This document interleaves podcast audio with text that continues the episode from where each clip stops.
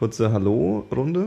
Ja, auf Ich jeden habe Fall. jetzt auch gerade noch gesucht, ich wollte jetzt mal die, die, ähm, die Südostasien-Folge mal so aus Spaß aufmachen. Das war die Nummer 18. Wann war denn das? Das war der äh, Oktober? 10. Oktober. Ja. Da so ich lange schon. Zumindest habe ich sie veröffentlicht zu dem Zeitpunkt. Ja. Okay. Dann muss es am 9. oder 8. gewesen sein. Sowas, ja. Hm, gut kombiniert, Sherlock. Und ist Also auf jeden Fall nicht danach. Ja, mein Hirn funktioniert noch.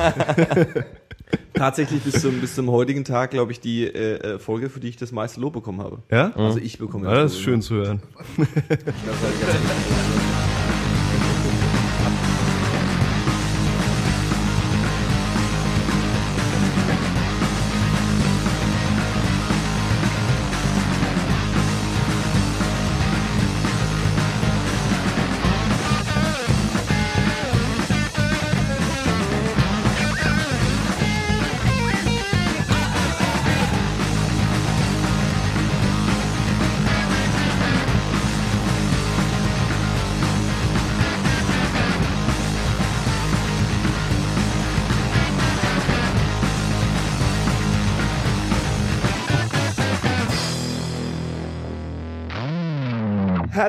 Willkommen bei 1024. Heute zurückgekehrt aus dem fernen Osten. Chriso, Ja, lassen wir das mal so durchgehen. Also war weit weg, okay. dem sehr, sehr, sehr fernen Osten. Ja. Äh, immer noch da. Servus. Und äh, wieder zu Gast äh, äh, unser äh, ferner, ferner Osten zweiter Experte, Chris, hallo. Servus. Und ähm, mir Johannes, ich bekomm, war nicht im fernen, fernen Osten. Das ist nicht so schlimm, du hast dir die Stellung gehalten. Aber ähm, bis zum heutigen Tag werde ich äh, äh, beinahe regelmäßig auf die äh, unglaublich großartige äh, Episode 18, wenn mich nicht alles irrt, ich habe vorhin aufgemacht, 18, Südostasien äh, äh, angesprochen. Das einzige und erste Mal, wo wir wirklich richtig so Inhalt und Qualität äh, äh, geliefert haben. Und ähm, Zu viel der Lorbeeren. ja, genau. Wie sich das so gehört für so ein Look wie wir so, müssen wir gleich quasi den, den, den, den, den äh, Nachfolger drehen, ja, Südostasien 2. Die, ja? Rück, die Rückkehr. Südostasien schlägt zurück. Und wie sich so gehört für so, äh, äh, ähm, für so einen Nachfolger ist es dann, äh, äh, wir werden an den ersten nicht rankommen. Aber wir werden unser, äh, wir werden auf jeden Fall versuchen, so viele äh, ähm, Sachen, die wir damals äh, erklärt bekommen haben, jetzt nochmal von Chriso bewiesen zu bekommen. Du warst jetzt in Südostasien, genauer in? Ähm, quasi in Thailand, Kambodscha und Laos. Ähm, das sind jetzt so ein bisschen die, ja, die, sagen wir mal so, das sind so ein bisschen die klassischen Länder, die man bereisen kann. Ne? Gerade Thailand, wo ich nicht so viel war, aber Kambodscha und Laos ähm, ist auf jeden Fall eine sehr gute Reiseroute, kann ich mittlerweile sagen. ähm, es gibt dann halt auch noch andere Länder, ne, so wie Burma und so, aber nächstes Mal. Ja, wir, wir konzentrieren uns jetzt erstmal auf die Sachen, die Ja, wir ja, jetzt das schon sollte- kennen und ja, können, ja, ja, so, ganz ja, genau. und dann Ganz kannst du genau. immer noch mal irgendwo anders hinfahren und wieder was erzählen. Ja, ganz genau. So ist der Plan. Ha- Hast du denn überhaupt die richtige Route jetzt genommen? Weil du hast am Anfang überlegt, äh, wie du fährst und wie nicht. Äh, also ich habe die äh, Thailand, Kambodscha, Laos, Thailand-Route genommen. Also eigentlich so, wie es, wie man es nicht macht. Ja, ja, aber du hast dir überlegt, ob du äh, erstmal nach Phnom Penh gehst und dann. Äh, Achso, nee, nee, nee, nee, so. nee, nee, ich habe in Bangkok angefangen und bin dann nach ähm, quasi nach zwei Tagen, weil mir dann Bangkok schon gereicht hat. Das war also du, du, du, du kennst das ja, ist sehr viel Input auf jeden Fall. Ne? Zu viele Ping-Pong-Shows, zu, zu viel Extreme, zu viele Partytouristen. So für zwei Tage ist es super angenehm, aber danach muss man auch weiter, gerade wenn man wenn man ganz, wenn man ganz frisch da ist, sag ich mal. Ja, vor allem, wenn man auf der Khao San Road äh, übernachtet. So. Jesus Louises, absolut. Wir sind schon, ja, ja. schon mittendrin, ich merke das schon. Ja. ne? Wie, lang, wie lange war, ganz kurz noch, bevor dass wir die Metadaten abgehakt haben, wie lange warst du jetzt weg? Ähm, irgendwas zwischen zweieinhalb und drei Monate. Auf jeden Fall. Schon, schon Und ich, ich bin ein bisschen enttäuscht, dass ihr tatsächlich bloß einen Podcast an den Start gebracht habt dazwischen. Ich habe quasi jeden Tag, sobald ich Internet hatte, habe ich refreshed. Und da kam nichts. Ich Aber fand's, äh, fand's auch großartig, dass du gefühlt äh, in meiner Facebook-Timeline und in meinem Facebook-Chat aktiver warst, Ja, als, als auf jeden Zeit, wo Fall. du da warst. Auf jeden Fall. ja, also ich habe mich darüber gefreut, mal so ein bisschen äh, ja, von euch zu hören. Ne? Wir hatten ja selten die Gelegenheit, mal wirklich äh, ausgiebig zu reden. Auf jeden Fall. Äh, sprich, wir haben es nicht einmal gemacht. Nicht wirklich, Nee, ne? nee, nee. So eine Live-Schalte haben wir nicht hinbekommen. Nee, wäre nett gewesen, aber ja, das Internet ist halt auch nicht so das Beste. Ah, dieses Ne? Internet. Dieses furchtbare Internet. ähm. Wie war denn dein Grenzübergang nach Kambodscha? Erzähl mal. Ja. Ist Äh, ja, immer da- ganz lustig. Ja, ja, ja, dazu muss man jetzt sagen, dass äh, du und ähm, jemand anderes noch äh, mich direkt davor gewarnt haben, mich nicht übers Ohr hauen zu lassen. Und, äh, wa- was kostet der Standard-Grenzübergang, wenn man sich nicht übers Ohr hauen lässt? 20 Dollar. 20 Dollar. Ich habe Also hab 35 bezahlt. Für den, für den, Ja. Von Thailand nach Nach Kambodscha rein. Kambodscha, genau. okay. Wie viel? 30. Normalerweise zahlst du 20, wenn du dich halt nicht anlabern lässt. Aber das Problem ist, dass wir direkt von Bangkok, weil wir einfach weiter wollten, haben wir uns halt einen äh, Minibus gechartert, quasi der bis zur Grenze fährt. Standard. Und dann, ja, ja, und dann aber weiter nach, also dann nach der Grenze wäre ein zweiter Bus gekommen oder kommt ein zweiter Bus, der einen weiter nach Siem Reap fährt in Kambodscha, was vielleicht manche Leute kennen als den Ort, ähm, wo Angkor Wat steht, also diese riesige Tempelanlage. Okay. Das Problem war bei uns, also wir hatten halt wirklich diesen Plan, äh, nicht mehr, keinen Cent mehr als 20 Dollar zu zahlen. Dummerweise hat uns der Minivan etwa fünf Kilometer vor der Grenze rausgeschmissen Scheiße. ähm, und meinte dann, okay, wir machen das alles für euch. Ne? Und in dem Moment waren dann meine Mitreisenden und ich quasi dazu geneigt, tatsächlich Ja zu sagen. Ich hatte den Tag davor direkt Passfotos gemacht. Man muss halt immer zwei Passfotos mitbringen, ähm, Okay. zu, zusätzlich ähm, für quasi den, wie nennt man Ja, das? fürs den, Visum. Für, fürs Visum, genau. Also für Okay, diesen Visumsantrag. Okay. Ähm, ich habe es geschafft, innerhalb von 18 Stunden meine fünf Passfotos zu verlieren. Und ich weiß immer noch nicht, wo die sind.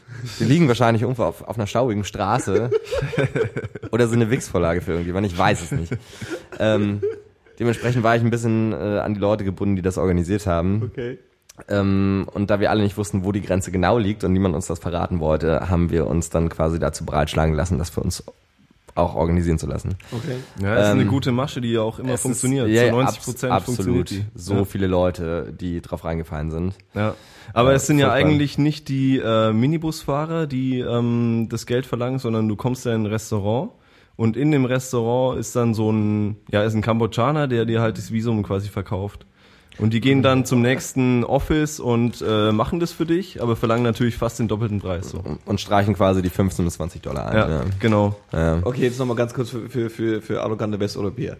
Ähm, Visum ist so sowas schön auf, also ich habe da so, eine- so eine, so eine äh, ähm, wie nennt man das denn, so eine äh, romantische Fantasie, dass ein Visum sowas schön offiziell staatlich bürokratisches ist. Äh, Nicht so. Also man muss ja mal sagen, dass halt Kambodscha jetzt nicht wirklich, naja, offiziell gilt da eigentlich nichts wirklich. Also Das, das ist halt eines der korruptesten Länder der Welt. Da kannst du machen und tun und lassen, was du willst. Okay. So. Und ähm, Du, dann brauch, gibt's du halt, brauchst bloß Geld. da, Das ist genau. Und dann gibt's halt so Leute, die dann äh, sich da reinschalten und äh, sehen, ja, da kann ich Kohle machen, da kann ich etliche Asche machen. Also die Mhm. machen da mega viel Kohle. Äh, und ähm, hocken sich dann quasi so ein, zwei, drei, vier Kilometer vor der Grenze in so ein Restaurant, machen das natürlich mit den Minibusfahrern aus, dass die da auch vorbeikommen.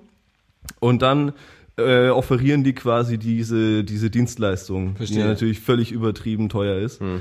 Ähm, Im Verhältnis wahrscheinlich ja, aber so konkret ja eigentlich nicht. Also konkret Ja, ist es ja so, du also für uns 20 ist Naja, es wenn du, ja, aber du zahlst ja teilweise dann fast das Doppelte von dem, was Ja, du eigentlich zahlen okay, müsstest. okay. Für die Leute selber ist es natürlich mega viel Geld. Ne? genau, ja. Ja, das ist halt so ein bisschen. Ähm, ich glaube tatsächlich, so ist es mir auch passiert. Also vielleicht war das gar nicht tatsächlich die Schuld ähm, des Reisebüros in dem Sinne. Natürlich stecken die unter einer Decke, aber das war auch so ein Standardrestaurant halt, wie du es gerade meintest. Ja, bei genau. ähm. Im Restaurant passiert. Ja, ja, Gibt's aber ich so meine, das Menüs, hat je, das hat extra je, gibt und so? Hä? Gibt's dann was extra noch? Also gibt's irgendwie Menüs, dass du sagst, irgendwie einmal die C3 und dann noch ein Visum? Ja, das, das, ist, das ist total verrückt. Das Ich ist, äh, erstmal sieht's aus wie ein Restaurant, dann gehen sie du, zu dir hin, ähm, sagen zu dir, ja, füll mal das aus, so zum Grenzübertritt, denkst du nicht viel dabei. Und dann kommt so ein Typ da an und äh, offeriert oder holt dich dann in so einen Extraraum, nicht, also nicht im Restaurant, sondern in so einen Hinterraum. Und das sieht ziemlich offiziell aus. Also Okay. mit ähm, ja, mit einem Telefon, mit äh, Kambodscha-Fahnen und so halt ziemlich offiziell. Und dann sagt er dir, ja, das sind die Preise so und äh, ja, entweder du zahlst oder du zahlst nicht. Und dann, ja, kann man es versuchen zu verhandeln oder was man machen sollte, wenn man es, äh, wenn man sich halt auskennt, das ist nochmal die Voraussetzung halt das Problem auch. Ähm, dann kann man quasi auch von selber weiterfahren zur Grenze. Also die würden dich dann schon hinbringen. Okay. Und dann an der Grenze kannst du dann selber das Visum ähm, beantragen oder machen. Verstehe, verstehe. Und du- Und man muss schon quasi so einem, so einem äh, äh, dir komplett fremden Kambodschaner irgendwie vertrauen und sagen, hier, nimm mein Geld und jetzt kriege ich einen Zettel und ich hoffe, dass es tatsächlich funktioniert. Na, eigentlich, also wenn du es korrekt machst, dann nicht. Dann gehst du einfach direkt zur Grenze, da gibt's halt die Zettel zum Ausfüllen, dann nimmst du deine beiden Passfotos mit und das Geld, was du brauchst, also die 20 Dollar und gehst einfach rüber. Verstehe. Ne? Also es ist halt eig- eigentlich, wenn man es weiß, ist es super easy. Ich kann mittlerweile aber nachvollziehen, dass halt so gute 80 bis 90 Prozent das halt nicht checken. Ja. Also beim ersten Mal. Also Ne? ich kann dich auch verstehen. Ich, also mir ist es ja auch passiert beim Ja. ersten Mal. Also Ey, du kannst halt bloß draus lernen, ne? Ja. Und dann mega abgefuckt sein für eine kurze Zeit und dann geht's halt auch. Also ich meine, ne, wie gesagt, das ist so eine, so eine typische Sache, die am einmal passiert und beim zweiten Mal nicht mehr. Ja. Was Ähm. mir war, also was halt blöd ist, wenn du dann kein Geld mehr hast. Also beim ersten Mal, als ich über den Grenzübertritt rüber bin, hatte ich gerade mal so 25 Dollar oder sowas Ja. dabei. Also hab's vorher natürlich in Bangkok umgetauscht. Und dann äh, sagte mir entweder 25, äh, entweder 30 Dollar oder du gehst äh, oder du bleibst hier oder so. Und dann meinte ich, ich habe nur 25 und dann haben wir uns drauf geeinigt. Und äh, dann kommst du über der Grenze an. Und mein, mein Ziel war immer Phnom Penh, so auch beim ersten Mal. Ja. Und dann musst du aber von dort erstmal zur nächsten Busstation, wo der Bus nach Phnom Penh fährt. Ja, und ja. da kommst du nur mit einem Roller oder sonst was, mit dem du auch bezahlen musst. Und ich hatte Aber- beim ersten Mal halt kein Geld mehr. Also Aber es gibt, es gibt ja auch diese Busse direkt hinter der Grenze, in Kambodscha dann schon.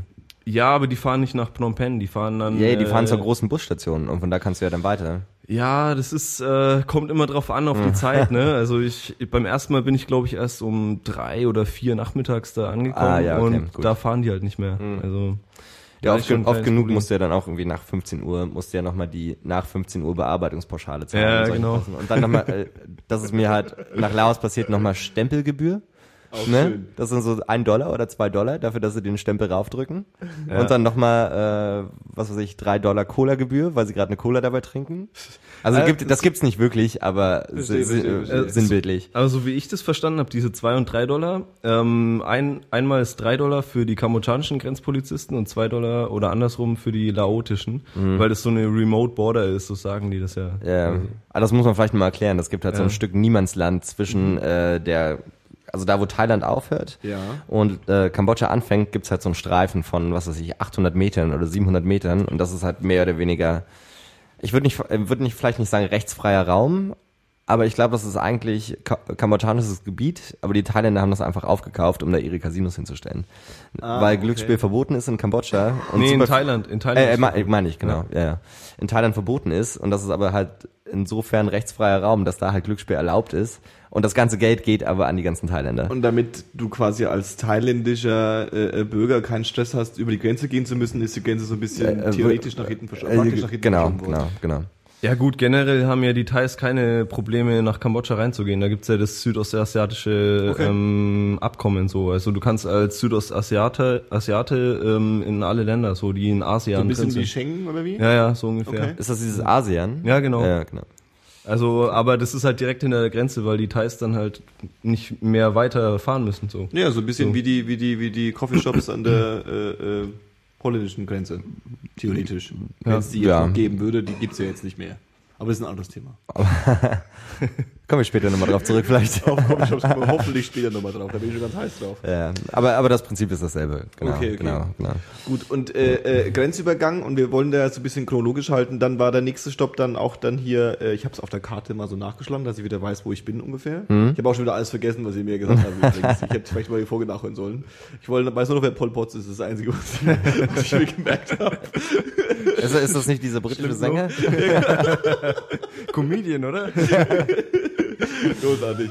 Nee, ähm, äh, dann war gleich die nächste Stopp dann auch hier, ähm, du hast gesagt Phnom, Phnom, Phnom Penh, ja.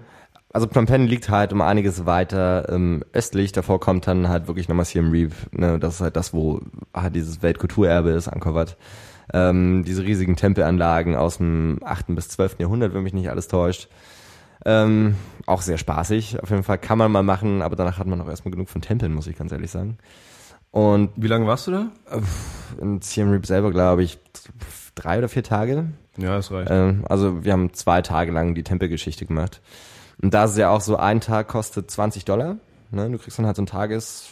Also Für so, diese antike. äh, ja, ja, genau, für die, für die gesamte Tempelstätte. Es ist halt nicht Ähm, nur Angkor Wat, sondern das ist ja eine riesen, äh, eine riesen Anlage mit lauter alten Tempeln. Also Okay.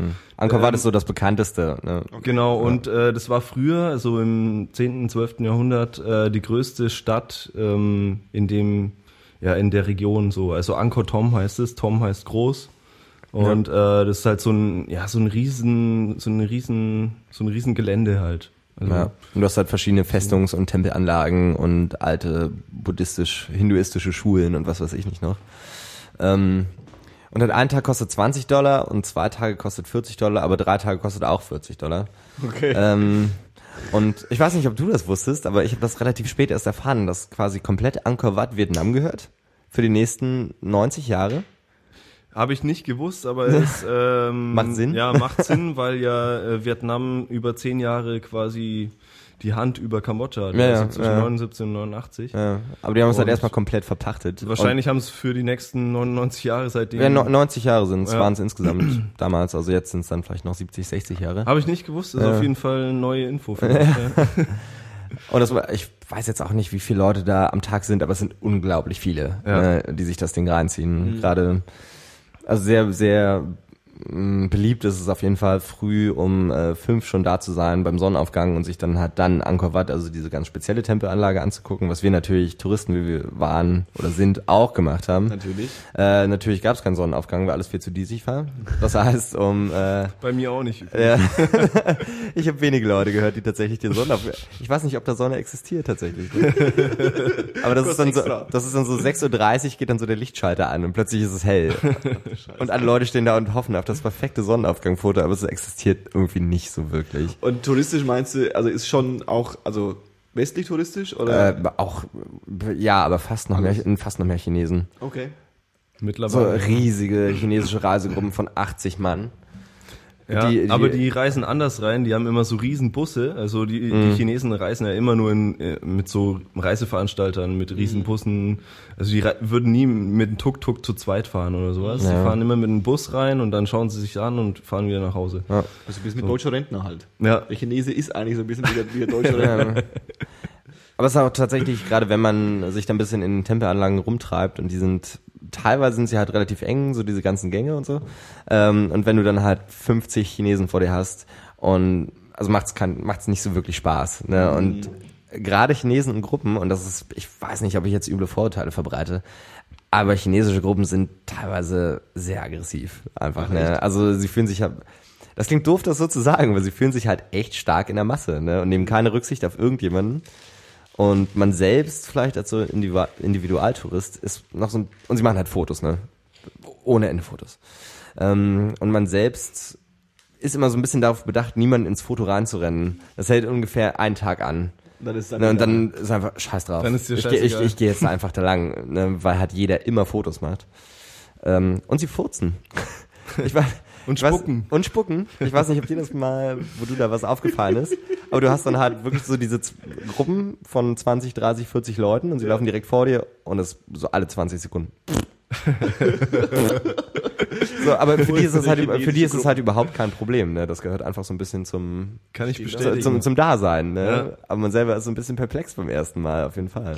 Ja, kleiner Exkurs dazu. Da hat doch ähm, letztes Jahr, glaube ich, die chinesische Regierung ähm, oder war es vor zwei Jahren den äh, Ich weiß- ich weiß es chinesischen. Touristen Spielen. angewiesen oder ist schon länger her Das war so wahrscheinlich. ein Olympischen Spielen, Ja. soweit ich interessiert war, dass die, dass die quasi für die ganzen Touristen, die jetzt nach China kommen, Genau. dass sie das weglassen soll, dass sie es nicht machen soll. Genau, es war Ah, okay. quasi verboten, sich so zu be- benehmen. Ja, Si- Sich zu entlasten. ähm, ja äh, aber ja, war nur ein kleiner Exkurs. ja, wir- ja, kein, kein Problem. Wie bist du ähm, gefahren eigentlich? Tuk-Tuk oder Fahrrad dadurch? Äh, mit dem Tuk-Tuk. Also Fahrrad war, wäre eine Option gewesen, aber wir haben halt gesagt, Jetzt okay, wir wollen es nicht. Oder?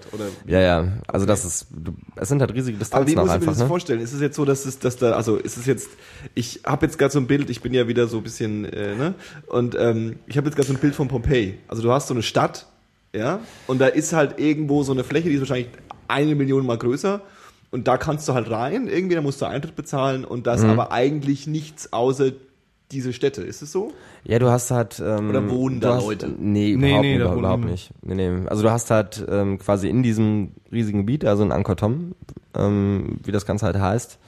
Ich weiß nicht, vielleicht kannst du nochmal nachgucken, wie groß das ist. Das würde mich, es ist halt riesengroß. Es ne? sind halt auch 20 Peinlich, weil ich verschiedene. nicht weiß, wie es geschrieben wird. Es sind halt 20 verschiedene Tempel oder also ich habe Ja. jetzt die Zahl nicht, aber ich sage jetzt einfach nur 20. ja, ja, es sind unglaublich Äh, viele. echt unglaublich viele Tempel und du kannst halt ähm, den kleineren Rundweg fahren oder den größeren Rundweg. Mhm. Und es sind halt alles in allem schon ein paar Kilometer, also Ja, ja, auf jeden Fall. schon einiges. Ja.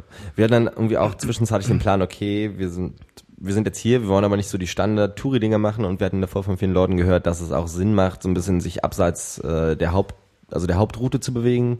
Ähm, und du kriegst aber auch so gut wie überall Karten quasi von dem Gebiet und da sind halt die Tempel eingezeichnet. Ne? Verstehe. Was wir also gemacht haben, ist, dass wir uns irgendwo haben aussetzen lassen von einem Tuk-Tuk und haben dann gesagt, okay, wir machen das mal ein bisschen auf eigene Faust, dann gehen wir so ein bisschen so die Waldwege lang und gucken. Und das war dann halt so eine 20-Minuten-Tour, die wir da irgendwie durch den, quasi durch den Dschungel gemacht haben. Okay. Und haben halt auf so einen unglaublich coolen Tempel gehofft. Und der war halt, weiß ich nicht, drei Meter groß, letzten Endes. ähm, Wie ein und, und, und, mit so und, zwei Meter breit. Also das war sehr enttäuschend. Ähm, und daraufhin haben wir dann auch gesagt, okay, das machen wir nicht mehr. Wir machen jetzt, wir bleiben jetzt nur zwei Tage und machen halt so ein bisschen die Standarddinger. Und, ja. Angkor Wat. Ja, ja. Wat, Aber- die, die Bar Ja, ja, ja, ja. in der Pub Street. Oh Gott, das muss man halt noch dazu sagen. So dieses Team Reap, was quasi direkt nebenan liegt, ist halt so ein harter Touri-Ort. Ne? Und es gibt eine Straße und sie heißt die Pub Street. Geil. Ne? Und du hast dann betrunkene Leute, sehr betrunkene Leute und Free Shots und ähm, viel, viel Touri-Randale, wenn du so möchtest. Ähm, was dann nicht mehr ganz so viel mit dem Weltkulturerbe zu tun hat. Muss man Schlimm sagen. ist es, ey. Ich ja. hab's gehasst. Ja. Also am ersten Abend fand ich es noch ganz witzig, muss ich zugeben, aber ähm, am zweiten Abend ist es halt auch wieder dasselbe und dann, naja. Also ich muss sagen, Ja. ich bin da lieber in so eine äh, kambodschanische Bar gegangen. Da gibt's halt auch so riesen äh, Hallen oder sowas, wo die Kambodschaner Mhm. saufen gehen. Äh, bin ich viel lieber hingegangen als in diese Touri-Orte. Ja, ja, also. Pub Street pff, Ja. war irgendwie ätzend. Ja, auf Ja, jeden man Fall. sucht halt als Tourist dann doch immer irgendwie so ein bisschen das, das äh, äh, Heimische, hätte ich fast gesagt, ne? Also, man Also ja, der- weil man der- kennt's ja irgendwie schon. Also Ich würde sagen, der Großteil der Touristen. Also es gibt halt auch, das ist halt so ein bisschen dieses Paradoxon, ne? dass man mit sehr vielen Leuten ja redet beim Reisen und der Großteil, würde ich jetzt sagen, mit denen ich geredet habe, meinen halt, "Hm, ich habe überhaupt keinen Bock auf diese ganze Touri-Scheiße. Äh, trotzdem findest du dann halt irgendwie 90 Prozent der Leute bei der ganzen Touri-Scheiße. Ne? Ja, weil man halt auch irgendwie denkt, okay, das ist jetzt vielleicht dann doch die eine der wenigen Möglichkeiten in meinem Leben, das anzugucken und das ist anscheinend ja doch was Wichtiges und meistens ist es ja so, dass Touri-Orte ja dann doch irgendwie dann vielleicht besonders sind, weil die Besonderheit verlieren sie halt durch diese Masse, aber eigentlich warst du ja trotzdem in einer äh, drei Kilometer großen äh, äh, Tempelstadt. Ja, die also- auch voll war mit Touristen halt. Ja, ja, ne? klar. Ja. Aber mir ist halt auch in Siem Reap aufgefallen, dass dann so die Locals selbst leben halt auch nicht in der Stadt. Ne? Okay. Also also in den Randgebieten, klar, ne? Aber alles, was so äh, äh, harter Stadtkern ist, ist halt touristisch regiert. Ja, klar, Und die also meisten da Leute um- leben in den Dörfern drumrum. Ne? um die Pub Street rum, ja, es sind nur Touris. Stimmt. Ja, ja. Es sind ja auch nur Hotels da. Ja. So. Aber da ist halt dann irgendwie, ist es vielleicht so ein bisschen die Aufgabe, wenn man da rumreist, für einen selber, ähm, sich entweder halt einen Fahrer zu schnappen oder einen Motorroller oder einen Tuk-Tuk oder whatever. Ähm, und dann einfach mal so ein bisschen rauszukommen. Ne? Äh, übrigens ist es verboten in Siem Reap als Touri einen äh, ja, Motor- Motorroller zu nehmen. Motorroller Mittlerweile, zu nehmen, ne? Warum? Weil War, einfach alle fahren wie Drecksau, oder was? Ja, weiß ich gar nicht genau, was der Grund dafür ist, aber ich denke mal, weil die sich benehmen wie Sau und halt besoffen aber es ist, aber es ist halt auch zum Beispiel in Chinookville, also einer anderen sehr, sehr, sehr touristischen Stadt, was mich so sehr spontan irgendwie an Mallorca erinnert hat, wo ich da war. Ähm, ist es halt auch verboten. Eigentlich, Echt? halt- Ja, Also ich hab mir da mittlerweile. ja, ja. Also eigentlich, Krass. eigentlich ist es so. Trotzdem äh, vergibt, äh, also trotzdem kriegst du sie. Innerhalb Ja. von einem halben Jahr ist verboten.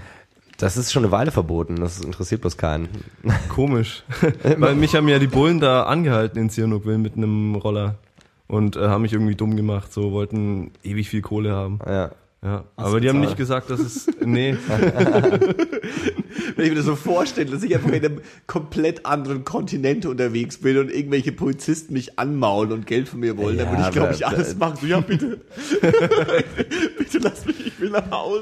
Ruhe. Aber es ist halt auch so ein harter, so ein harter Klassiker. Ich habe halt irgendwie Stories auch weiter, ähm, also aus Laos gehört, wo ich halt in Vientiane in der Hauptstadt eine Weile war und mich dann mit sehr vielen Expats angefreundet habe. Also so Leute, die zum Beispiel bei der GEZ arbeiten ähm, oder da bei der irgendwie bei, bei der Zeitung gearbeitet haben oder irgendwelche anderen NGOs unterstützt haben oder oder oder. Ähm, und da wirst du teilweise dann als Westler ähm, quasi auf eine Motorrolle angehalten, weil angeblich dein äh, Blinklicht, also wenn du rechts oder links abblinken willst, zu schnell blinkt. Ne? Und dann sind das mal eben 5 Euro, die du abdrücken musst oder Verstehe, 5 Dollar verstehe. und du kannst nicht viel dagegen machen. Verstehe, verstehe. Naja, Also, du ich meine, kannst du schon kannst- was machen. Also du kannst da musst drum, du kannst da drum, sagen. du kannst da drum diskutieren. Ja. Ne? Und Das, glaub, was du machen solltest, finde ich, ist äh, die zu, halt zuschlagen und wegrennen. Nee, du musst halt zurück auch ein bisschen aggressiveren Ton anschlagen. Mhm. Du musst halt sagen, ey, ich würde gern deinen Vorgesetzten sprechen oder so, weil du weißt ganz genau, dass Korruption auch nicht erlaubt ist bei denen. Also wird ja auch bekämpft und dann sagst du, ja, äh, ich würde gern deinen Vorgesetzten sprechen und dann können wir drüber reden. So und dann sind sie aber ganz klein laut und sagen, ja, dann gib mir halt ein Dollar und dann kannst du weiterfahren. Also Ja. Ich war selber nie in der Situation, muss ich sagen. Also ich habe es halt nur von den ganzen Leuten vor Ort gehört, so, dass man da öfter mal angehalten wird, weil aus dem Grund oder aus dem Grund oder weil man mal keinen Helm trägt oder weil der Mitfahrer keinen Helm trägt oder was echt auch so ein bisschen strange ist, war die Stadt, also der Verkehr in der Stadt selber und jetzt springen wir halt zu Laos gerade, merke ich. Also so okay. mit der Chronologie. Hm. Schauen wir Schon mal. wieder verschwunden. Ja, ja. Ähm, da ist es dann, also mir wurde halt gesagt, man sollte am Sonntag nach 17 Uhr eigentlich nicht mehr auf der Straße sein. Okay. Ähm, sowohl mit Fahrrad als auch mit Roller, weil halt die ganzen, weil die Laoten selber treffen sich dann halt in ihren Familien und es wird halt viel getrunken. Ne? So Verstehe. meinst du in Vientiane? ja.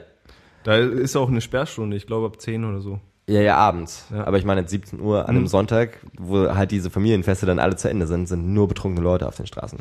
Wirklich. Ne? Also ich habe dann so Stories gehört, dass irgendjemand unterwegs war, ein bisschen weiter draußen und mitten auf der Straße. Das war aber nicht mehr 17 Uhr, sondern so 21 Uhr, wo es schon dunkel war, stand halt mitten auf der Straße ein Auto. Ähm, und er ist mit dem Motorrad vorbeigefahren und relativ langsam, um zu gucken, was los ist. Und da hing einfach ein Typ, also ein Local-Typ, hing aus dem Fenster und hat aus seinem Fenster gekotzt. Ne, aber mitten auf der Straße. So geil. Ne? Und das sind, keine, das sind halt echt keine Einzelfälle. Ja, das ne? ist halt wie in Bayern quasi. Oder Russland. Das ist Kultur, habe ich gehört. ähm, also ich bin auch sehr oft mit Leuten irgendwie auf irgendwelchen Motorrädern ähm, oder Rollern mitgefahren Mhm. und sie waren auch nicht mehr nüchtern. Das sind so Sachen, die würde man hier in Deutschland oder hier in Berlin halt überhaupt nicht machen. Da würde die Vernunft sofort sagen, nee. Ne? Aber da ist mir aufgefallen, wie unglaublich schnell man so seine vielleicht moralischen Grundlinien über Bord wirft. Ja, genau. Na, nach, zwei, nach zwei Tagen, weil du anders nicht mehr, nicht mehr wegkommst. Ne? Ja, aber auch genauso wie mit irgendwie, ich zahle an der Grenze jetzt nicht 30 Euro, äh, Dollar oder ich gehe jetzt nicht an diesen, ich schaue mir nicht die ganzen Touri-Spots an und wenn ich an einem Touri-Spot bin, dann suche ich mir meine eigene kleine Ecke und dann merkt man, naja, ist irgendwie doch jetzt gerade jetzt im Moment gechillter, einfach da mitzulaufen, weil dann sehe ich schon das, was ich sehen will. Ja. So irgendwie, hm, ja, verstehe, verstehe. Man passt Ja. sich halt unglaublich schnell an auch. Ja. Also, An Ja. alles so. Ich glaube, man kann dann halt einfach nur immer ein bisschen versuchen, das nicht ausarten zu lassen. Ne? Weil ich meine, gerade bei so Sachen wie Angkor Wat und jetzt sind wir wieder in Kambodscha halt. Ja, gut. Ähm, das war jetzt dieser Rekurs. Ja, ne? großartig. Ähm, es ist halt eine Sache, wenn man schon mal da ist, muss man sich das angucken eigentlich. Ne? Also das ist so ein bisschen auch wie vielleicht das Taj Mahal in Indien oder was weiß ich, der Eiffelturm in Paris. Ne? Weil ich glaube im Nachhinein dann zu sagen, okay, ich war da und ich habe es nicht gesehen. Hm? Und selbst wenn es scheiße war, Gott, hast du halt einen halben Tag verschwendet, so, aber du hast es halt wenigstens gesehen. Hm, richtig. Aber es klingt jetzt so, als hättest du es nur so mittelmäßig gefunden. Ja, das war, da das war, das so. war auch so. Ah, okay. Das Einzige, was mich wirklich überzeugt hat, war halt dieser ähm, Dschungeltempel. Also es gibt so, so einen das Tempel, war jetzt auch immer noch dort? das ist auch in Angkor Wat, genau. Ja. Ähm, ich hab, weiß auch den Namen jetzt nicht mehr. Das aber, heißt der. ja, Taprom. Taprom. Ja. Das ist also der, das ist der, wo damals Tomb Raider gedreht wurde, wenn mich nicht alles täuscht. Ah. Und das ist halt so ein, wirklich der, also ich weiß nicht, ob es der einzige ist, also es ist aber einer von den Tempeln, die komplett zurückerobert werden vom Dschungel. Ne? Das heißt, du hast dann die ganzen äh, riesigen Baumwurzeln, die sich durch das Gemäuer fressen. Und das hat schon einen sehr, sehr krassen Charme, wenn man da ist. So ein Indiana Jones. äh, ja, ja, ganz eske, genau, ganz genau. Verstehe, verstehe. Großartig. Und das ist halt so eine Sache, die mich da beeindruckt hat. So Angkor Wat selbst fand ich relativ, mh, belanglos ist vielleicht das falsche Wort, äh, aber nicht so aufregend, wie ich äh, im Vorfeld dachte. Also ich fand es schon interessant, wenn du dir denkst, so äh, zu der Zeit haben die so krasse Sachen schon gebaut. So. Ja, ja, klar. Auch die ähm, Eingravierungen da an der ja. Wand. Also es ist schon, also ich muss sagen, Nee, äh, ich, ich war schon überwältigt so. Ist Ja. es denn doch ein ich, ich hatte aber zuerst den Dschungeltempel gesehen und dann Angkor Wat, vielleicht Okay. ist es das auch. Ne? Also das, dass es einen dann nicht mehr so beeindruckt, wie es vielleicht das tun würde, wenn das das Erste ist, was du siehst. Ne? Also ich will das überhaupt nicht äh, minimieren, irgendwie die Bauleistung vor äh, guten zwei, äh, 1000 Jahren oder so. Das ja, ist aber schon wer hat cool. vor 2000 Jahren nicht irgendwelche Sachen gebaut, die heute noch stehen, ne? also, Da müsste ich okay, jetzt okay. überlegen. ja, okay, okay, okay, alles klar. Rom, ähm, keine Ahnung. Schwierig.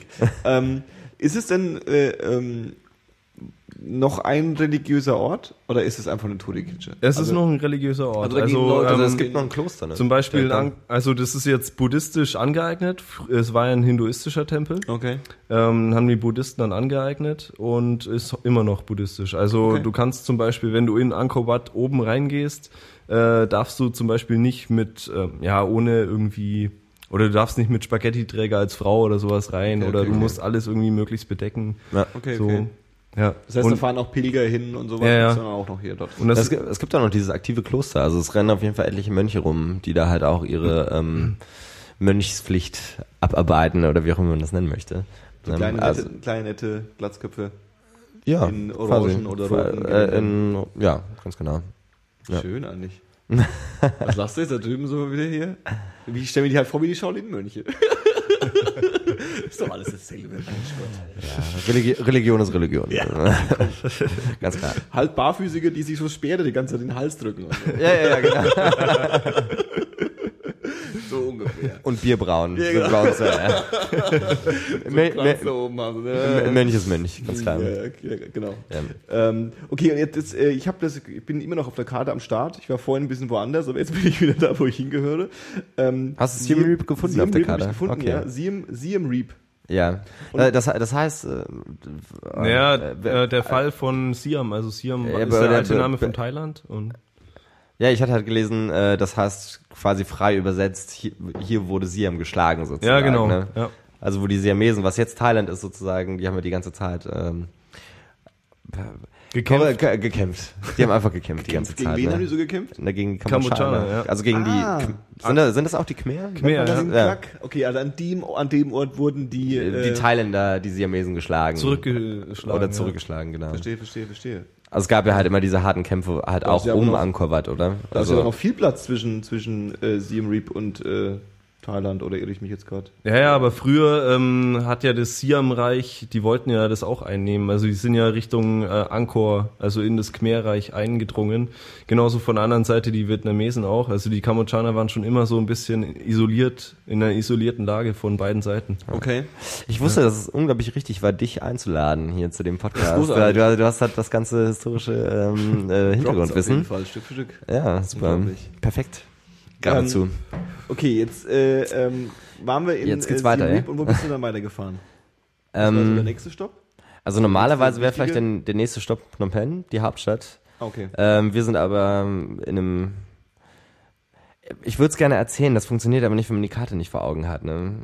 Also ich hab die Karte vor Augen. Ja, ja, aber der der, aber der, der geneigte Zuhörer hat sie wahrscheinlich nicht Also wir vor sollen Augen. mal auf hier Google Maps Ja. gehen und hier äh, Kambodscha eingeben. Also wir, wir, So wir, groß wollten, ist es auch wieder nicht. wir wollten eigentlich Das ist in nach. der Mitte, da ist ein See, Ja, ja, genau. da ist blau und da oben drüber im Norden ist, äh, da steht dann Krong Siem Reap.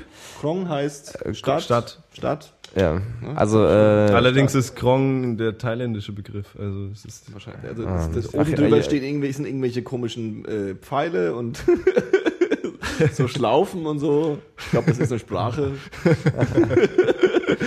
und dann sind wir hier in Siem Reap. Und jetzt bist du weitergefahren und äh, wir, wir sind nach äh, Koh Krong gefahren, tatsächlich. Also das liegt dann direkt an der Grenze zu Thailand und das ist eigentlich gar nicht weit von Siem Reap entfernt.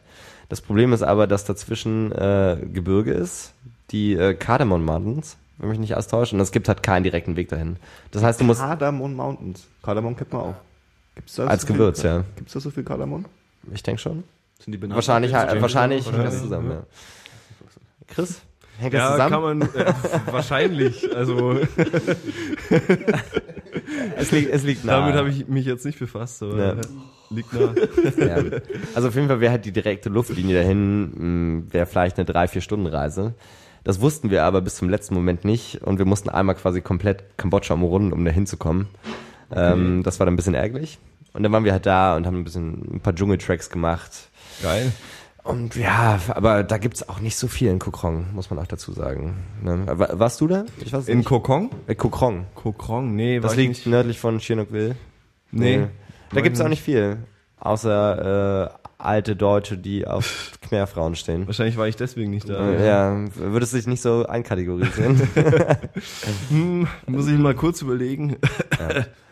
Aber wie gesagt, da gibt's tatsächlich auch nicht so viel zu erleben, außer, außer die Local Karaoke-Bars, die halt sehr witzig sind. Wenn Hast du auch gemacht, ja? Natürlich. Sau ja, geil. Ja. Vor allem, wenn wenn man zu zweit ist, so zwei Westler und, weiß ich nicht, drei- 300 Locals, 300 mehr Leute und du stehst im Mittelpunkt die ganze Zeit, ne, und wirst immer eingeladen zu irgendwelchen Frauen, was Okay. halt wirklich strange ist, was Okay. sich dann Frauen einfach, weil, also die älteren Locals quasi, die das mitbekommen, dass du halt ein Tourist bist, die finden das halt super, wenn du da bist und äh, weisen dich immer darauf hin, dass du auch die Frau haben kannst und die Frau haben kannst und die und das kostet dann halt so 30 Dollar oder 20 Dollar, manchmal auch nur 10 Dollar. Ähm, Okay.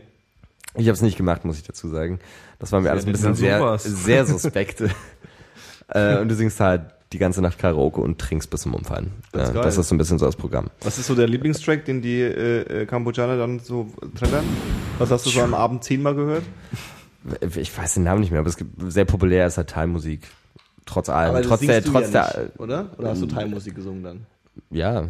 Du hast dann Thai-Musik mitgesungen. Ja, du hast teilweise auch englische Untertitel beim, beim Karaoke. Ähm, oder du versuchst einfach halbwegs mitzusingen bei den äh, Khmer-Untertiteln. verstehe, verstehe. Was Ja. auch sehr beliebt ist, ist Justin Bieber in Khmer-Version. Echt? Auch groß. Ja, Ja, das habe ich ja auch noch nicht mitbekommen. Ist es dann synchronisiert? Also ist es dann auf, auf, auf Nee, die nehmen einfach die Melodie und ähm, benutzen dann eigene Wörter. Also, großartig. ja. Großartig. Adap Aber du kannst Adaption jetzt nicht irgendwie Bruce. Springsteen oder irgendwie äh, äh, Ich habe es nicht probiert, also ich habe mir nichts gewünscht oder so. Aber- so, so das so. Singen war jetzt nicht auch, auch nicht so freiwillig, muss ich ich habe dazu sagen. ich hab jetzt irgendwie gehofft, dass jetzt äh, dass, da- jetzt irgendwie ABBA voll in ist oder sowas. Äh, Das, ich glaube, das ist eher Thailand. Absurd- Und wir hat so Südthailand hat so einen harten äh, schwedischen Touch teilweise. Es gibt halt sehr viele schwedische Restaurants und schwedische Gasthäuser. Okay. Und wir hatten Karaoke-Bars, die halt vielleicht ein bisschen mehr auf Touristen ausgelegt waren. Sehr viele schwedische Lieder, die da getrellert wurden. So, so, so Wind. Waren die Schweden da mal? Nee. Nee, Äh, nee. nee. Ist Südthailand eine schwedische Kolonie? Ja, was weiß ich denn, wo die überall unterwegs waren, die Schweden? Die Wikinger. Die Wikinger. Die haben ja alles entdeckt. ja, ja, auf jeden Fall. Okay, ähm, Ähm, ja, auf jeden Fall ging es halt direkt danach. Kokong, es war halt wirklich nicht so spannend. Es war ganz cool, das mal zu sehen, weil es halt einfach eine kambodschanische Stadt war, die ein äh, sehr an den Wilden Westen erinnert hat. Ne? Es gibt halt Okay. so eine große Meile, ähm, die direkt dann quasi am, am Fluss liegt. Ähm, sehr viele Locals, kaum Verlangen, also halt so Langnasen, ne? Verlang, verlang. Verlang, Verlang. Das ist halt so dieses Wort für, für Westler. ne? Ausländer heißt es eigentlich. Ja, okay. Ja. Oh, gut. Verlang, verlang. Das haben die halt von den Franzosen, die konnten halt es nicht nachsprechen. Ja, Das war eigentlich Farang, oder was? Ja, ja, genau. ähm, und daraufhin sind wir halt relativ schnell nach Schiernockville gefahren und Chris, vielleicht kannst du was zu Schiernockville sagen. Ja, man kann so sagen, das Malle des fernen Ostens, so ein bisschen. Definitiv. Also hast halt an der, am Strand so lauter Strandbars und kannst dir alle möglichen, allen möglichen Scheiß reinfahren. Lachgas. Ja, Lachgas, Zum genau.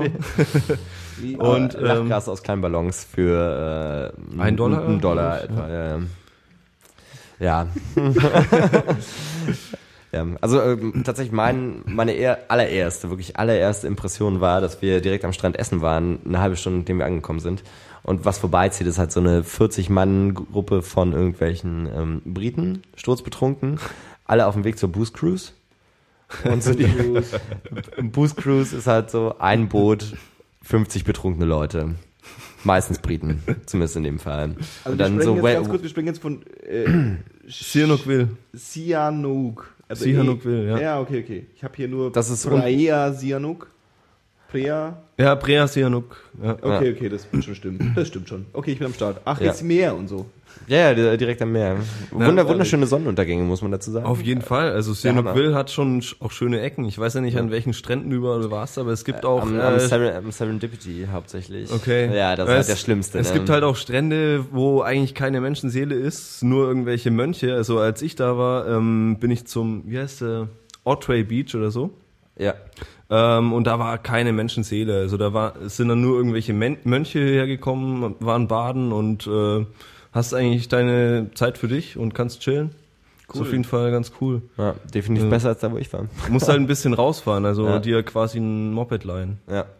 Ja, also bei uns war ja sowieso der Plan, direkt am nächsten Tag äh, nach Korong zu Korong, fahren. ja. Also diese, auf, quasi auch auf deinen Tipp hin und auf äh, den Tipp von einem Kollegen von uns. Ja. Ähm, und das ist dann halt wiederum so eine kleine Insel, Paradiesisch. eine kleine paradiesische Insel direkt vor der Küste von Kambodscha und das dauert etwa zwei Stunden mit der Fähre. Ähm, und das war tatsächlich das einzige Mal, wo ich dachte, dass ich sterbe. Echt? Auf Ja. dem Boot? Ja. Okay. Äh, War ein äh, Unwetter oder was? Ja.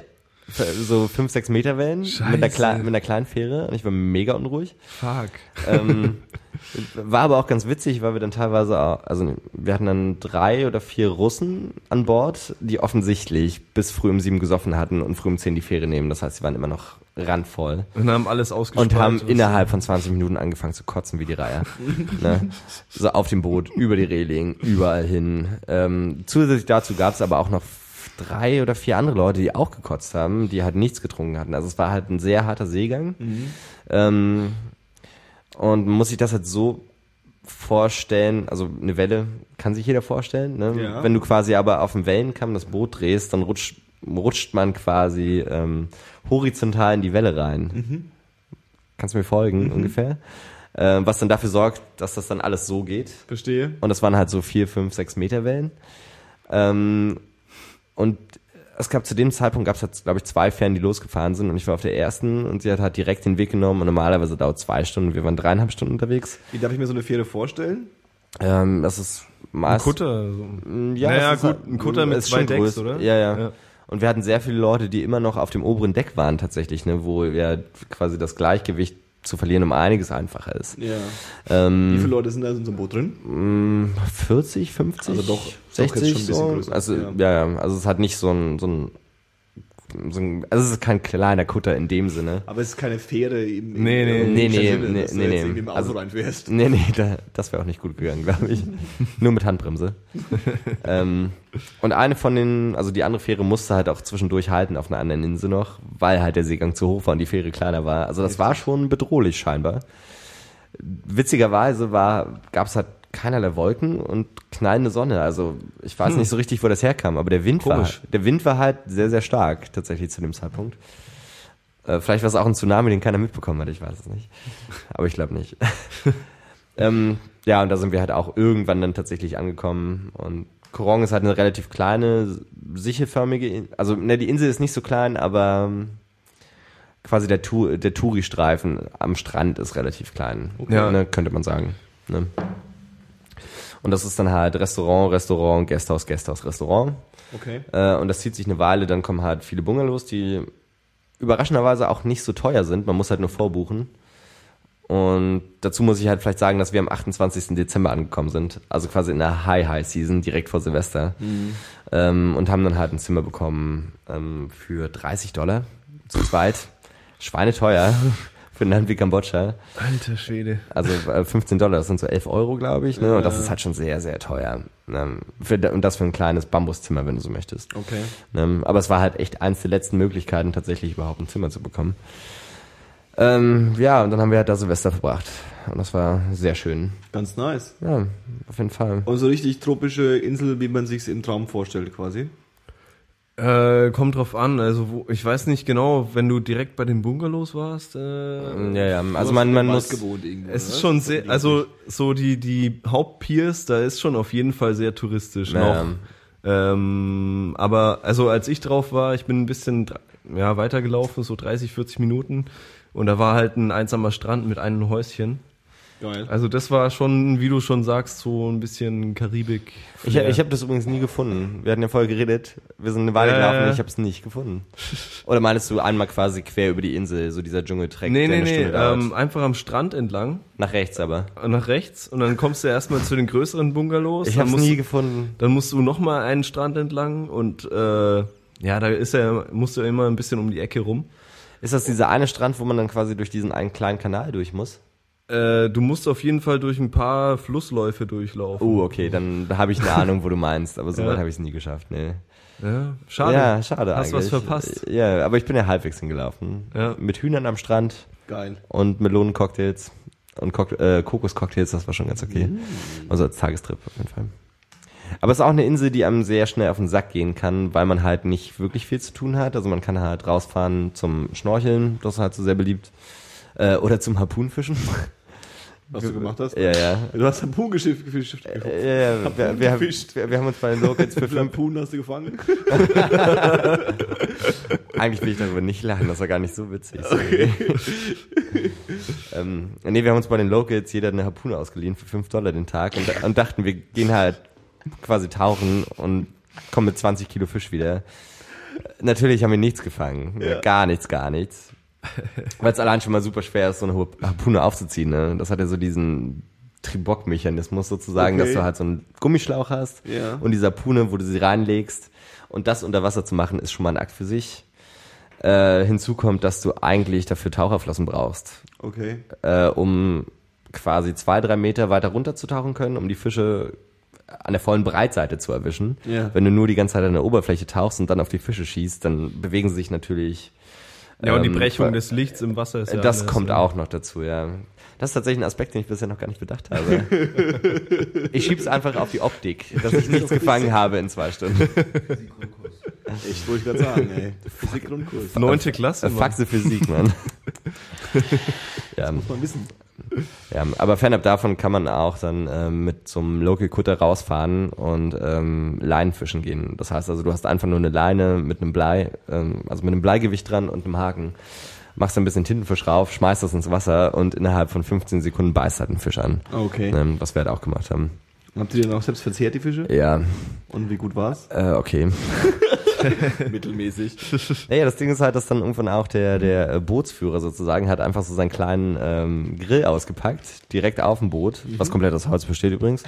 ähm, äh, und die Fische, die alle noch gelebt haben, ne, die werden einfach unten ins Boot reingeschmissen, wo halt immer noch so ein gewisser Wasserspiegel drin ist im Boot und einfach lebend auf, de- auf den Grill gehauen. Und das konnte ich mir zehn Minuten lang angucken und danach habe ich mir das Beil geschnappt und habe halt die Fische quasi mit der stumpfen Seite halt wenigstens halbwegs K.O. gehauen. Ne, Hat er den nicht ausgenommen vorher, oder was? Überhaupt nicht. Was? Ich glaube, ich hatte nicht einmal in den ganzen drei Monaten einen Fisch, der ausgenommen Was war. war denn das für ein Fischer, ey? Ein Local-Fisch? Also ich war auch mit, ich war ja bei einem Local Fischer Hm? und äh, der war jeden Tag halt äh, fischen auf, auf der hohen See, wie man so Ja, schön ja. sagt. Äh, kam jeden, jeden Tag mit einem Eimer voll Fisch nach Hause und hat ihn halt erstmal geputzt, ausgenommen. ja, aber wir, wir haben es ja direkt auf dem Boot gemacht. Vielleicht hat er die Zeit gefehlt. Das kann man schnell machen. Also der Typ, der hat, der hat einen Fisch innerhalb von drei Minuten ausgenommen und Ich glaube, es geht sogar noch schneller. Ich meine, du musst ja bloß das Messer reinrammen, aufschneiden und rausziehen. Und das war's ja schon. Ja. Ja, das überrascht mich aber tatsächlich, weil ich nicht einmal irgendwie erlebt habe, dass ein Fisch aufgenommen, äh, ausgenommen wurde. Auch Also in den das- Restaurants nicht. Aber es kann doch gar nicht schmecken, ey. Es ist, Naja, du darfst äh, halt nicht das Gekröse essen. Ja, ja. Aber, halt auch- aber überraschenderweise schmeckt Fischleber echt gut. Das hätte ich nicht gedacht. Ich habe aus Versehen beim ersten Mal die Fischleber gegessen und die war echt lecker. Ganz merkwürdig. Per Accident. Naja, passiert halt. Geil ist auch der Magen, muss ich sagen. Das habe ich tatsächlich nicht gemacht. Der ist schön fettig und hat einen geilen Geschmack. Ja? Okay. Was gab es noch für abgefahrene Sachen zu essen, um mal jetzt nochmal so ein bisschen so eine allgemeine. Mm, sehr viel Tintenfisch auf jeden Fall. Ansonsten Fisch, Muscheln, Krabben. Sehr viel Seafood halt, ne? Ist eine Insel. Nee, aber so ähm, grundsätzlich in, in, also, in, in, auf deinem Trip, was gab was was abgefahrenste, was du gegessen hast? Ich habe gar nicht so super viele abgefahrene Sachen gegessen. Aber Nicht so deine also Intention oder gab's das ähm, hm? War nicht deine Intention oder gab's nicht? Äh, War meine Intention, aber irgendwie selten die Chance gehabt. Also ich, Okay. ich habe Frosch gegessen, Krokodil, ähm, Entenlunge aus Versehen. äh, also in so einer Straßenküche in Bangkok selbst ähm, und da war halt irgendwas Undefinierbares drin und ich habe halt ein Stück davon gegessen und danach gefragt und dann hat sich halt herausgestellt, dass es Entenlunge ist. So, und das war auch nicht lecker. das ist keine Sache, die ich normal brauche. Glaube ich. Ähm, aber ansonsten wenig. Also wir hatten eigentlich auch den Plan, vielleicht nochmal Schlange zu essen tatsächlich. Ne, und so diese ganze vietnamesische Tradition mitzumachen, wo du halt ähm, dann einen quasi Whisky-Shot oder einen, einen Reisschnaps-Shot eigentlich mit Schlangenblut mischt und direkt danach das Schlangenherz isst. Ne, das ist halt auch so eine Sache, die man da machen kann. Ist Ja, aber uns, das macht ist doch uns da keiner, das ist nur für Touris erfunden. Nee, nee, das ist halt schon eine Tradition tatsächlich. Aber du kannst auf den Märkten, also sowohl in Kambodscha als auch in Laos, kannst du zum Beispiel Eichhörnchenfleisch kaufen, ne? oder Fledermausfleisch oder äh, Rattenfleisch auch. Spinnen. Spinnen auch. Hat, hast du das gemacht? Spinnen? Ja, ja. Gut, ich gar nicht. So. Ist okay. Ja. Ich hatte nur Seidenraupen Also- gegessen, aber die hatte ich auch davor ja schon mal gegessen. Ansonsten war ich da relativ handzahm eigentlich. Hast du nicht mal gar keinen Insekt oder sowas gegessen? Also Nee. krass. Äh, Also, naja. Gut. Also ich, ich, hätte, ich hätte es gemacht, aber irgendwie hat sich die Situation nie ergeben in dem ja, Sinne. ja gut, ich muss sagen, in Kambodscha ist mittlerweile relativ selten geworden, ja. Ist alles weggefressen. Also Keine Insekten mehr. Alle weg. Ja. Oh nein. Zum, ich weiß nicht, woran es liegt, aber in Phnom Penh war das früher, also vor drei Jahren noch so, da gab es überall an jeder Ecke irgendwie einen Verkäufer mit ähm, einer ganzen Reihe von Insektenarten. Und das letzte Mal, als ich da war, war fast, ist fast gar nicht mehr da. Also vielleicht einmal die Woche am Sonntagabend so. Aber ich weiß auch nicht, woran es liegt. Ja. Eine, Sch eine Schabe zum Tatort. 20.15 Uhr, Zeit für eine Spinne. Ja, oder deutsche Spieße dann irgendwie sich abends nochmal eine Bulette macht oder so. Machen Kambodschaner fährt sich da mal schön eine Raupe rein. Ja, nee, hatte ich tatsächlich auch nicht gesehen, muss ich sagen. Aber, äh, und das war, glaube ich, an meiner ähm, besten Momente auf der ganzen Reise, ähm, war auch auf dieser Insel auf Korong das sogenannte Plankton-Tauchen. Ähm, oder auch bekannt als Plankton-Party. Ähm, dazu muss man vielleicht erklären, so Plankton ist den Begriff, vermute ich, oder? Sag so, mir was, ja. Davon ernähren diese- sich Wale. Wale essen Plankton, richtig? So, äh, Krill, Die essen. Krill essen die, oder? Die essen, das ist aber Krill, das sind so kleine Krebse. Aber Plankton sind Algen, oder? sind auch, Auch Tiere? Okay, Plankton äh, sind pflanzliche Einzeller. Alles klar. Ähm, äh, und es gibt halt so dieses äh, sogenannte biolumiszente Plankton, Ja. was halt leuchtet, wenn es Okay. irgendwie berührt wird im Wasser. Was wir also gemacht haben und quasi uns haben aufschwatzen lassen von dem größten Alkoholiker, den ich je in meinem Leben getroffen habe. So ein alter Texaner, der hat nur Probleme hat eigentlich. Ne? Also jemand, äh, der früh um acht anfängt, äh, Reisschnaps aus einer Eisteeflasche zu trinken. ähm, so jemand? Ne? Stil. Ja, hat sowas hier. Ähm, und früher Drogendealer in, Kambo äh, in Phnom Penh war. Ganz klar. Strangester Typ ever. Klare Karriere. Ja, auf jeden Fall. Mit, mit Aufstiegschancen Ja. auch, ja. ähm, Kann ich mir ganz gut vorstellen, ey. auch selber für dich, meinst du? Nee, nee, von dem Ach so. Ähm, und er hat uns halt äh, quasi dazu eingeladen, da mitzumachen. Das hat irgendwie drei Dollar gekostet. Aber es basiert halt darauf, dass du dann irgendwann nach ähm, Nachteinbruch, also um, um, um sieben, um acht, um neun, fährst du halt raus aufs Meer äh, und hast halt eine Gruppe von vielleicht acht, neun Leuten. Ähm, und jeder kriegt einen Schnorchel und eine Taucherbrille.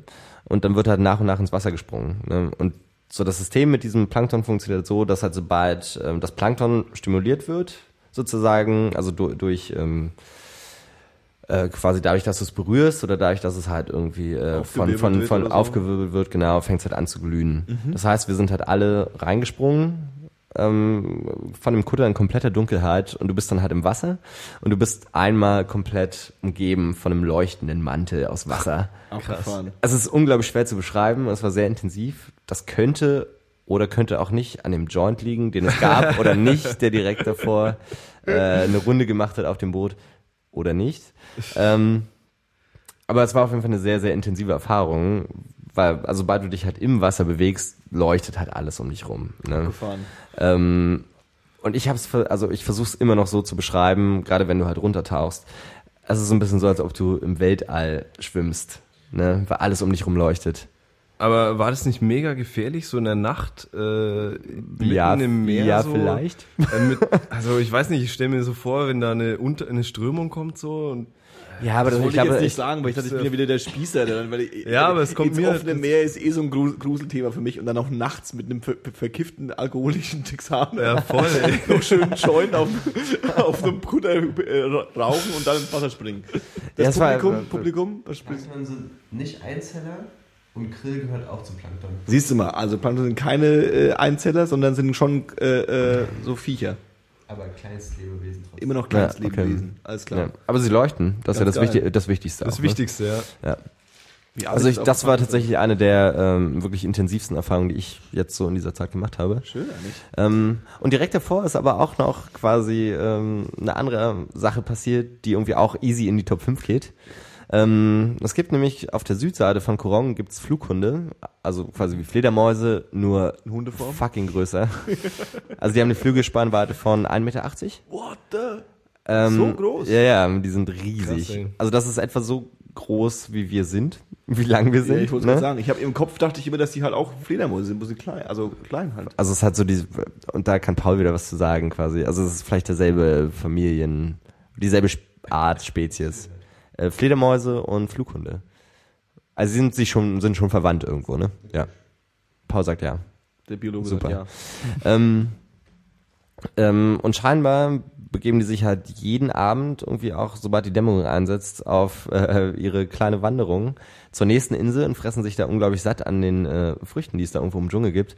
Ähm, und das Ding ist halt einfach, das sind so Gruppen von 300.000 bis 500.000 Tieren. Und das fing halt, und das war aber in dieser Dämmerung kurz bevor wir halt das mit dem Tauchen gemacht haben, äh, und auf einmal verdunkelt sich der Himmel so leicht. Ne? Und du denkst halt, oh mein Gott, was sind das für gigantische Vögel? Und das, die sind halt relativ hoch geflogen. Ähm, bis uns dann der alte, verkiffte, versoffene Texaner erzählt hat, das sind Bats, also Fledermäuse, und dann irgendwann kam raus, das sind halt diese gigantischen Flughunde.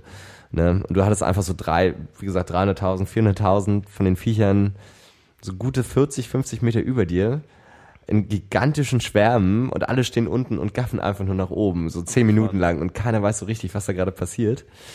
Ähm, das war auch sehr, sehr, sehr eindrucksvoll. Der Joint hat sagen. seinen Teil getan. Da, da, ga- da gab es den Joint noch nicht. Achso. Der kann man jetzt auf dem Wel welcher Joint eigentlich? Sorry, ich weiß aber nicht, wovon du redest gerade. Kambodscha ist doch legal, oder? Äh, für 50 Dollar schon wahrscheinlich.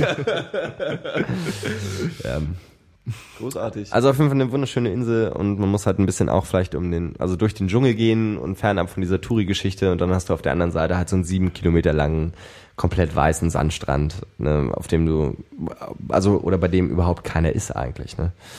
Hast, Ähm. hast du eigentlich irgendwas ähm, dort bemerkt, so von Veränderungen? Weil in, auf Korung wird ja gerade krass gebaut oder geplant zumindest.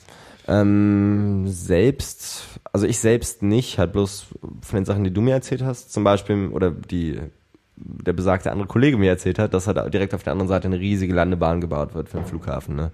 Weil sie davor haben, halt so Golfressorts zu bauen und Bungalow-Ressorts und das Ganze halt komplett auszunutzen. Ich erinnere mich, dass du darüber erzählt hast, dass Ja. du auf diese romantische Insel gehen willst und Ja. hoffst, dass es zu dem Zeitpunkt noch nicht irgendeine Baustelle geworden ist. Ja, wa- war es nicht wirklich.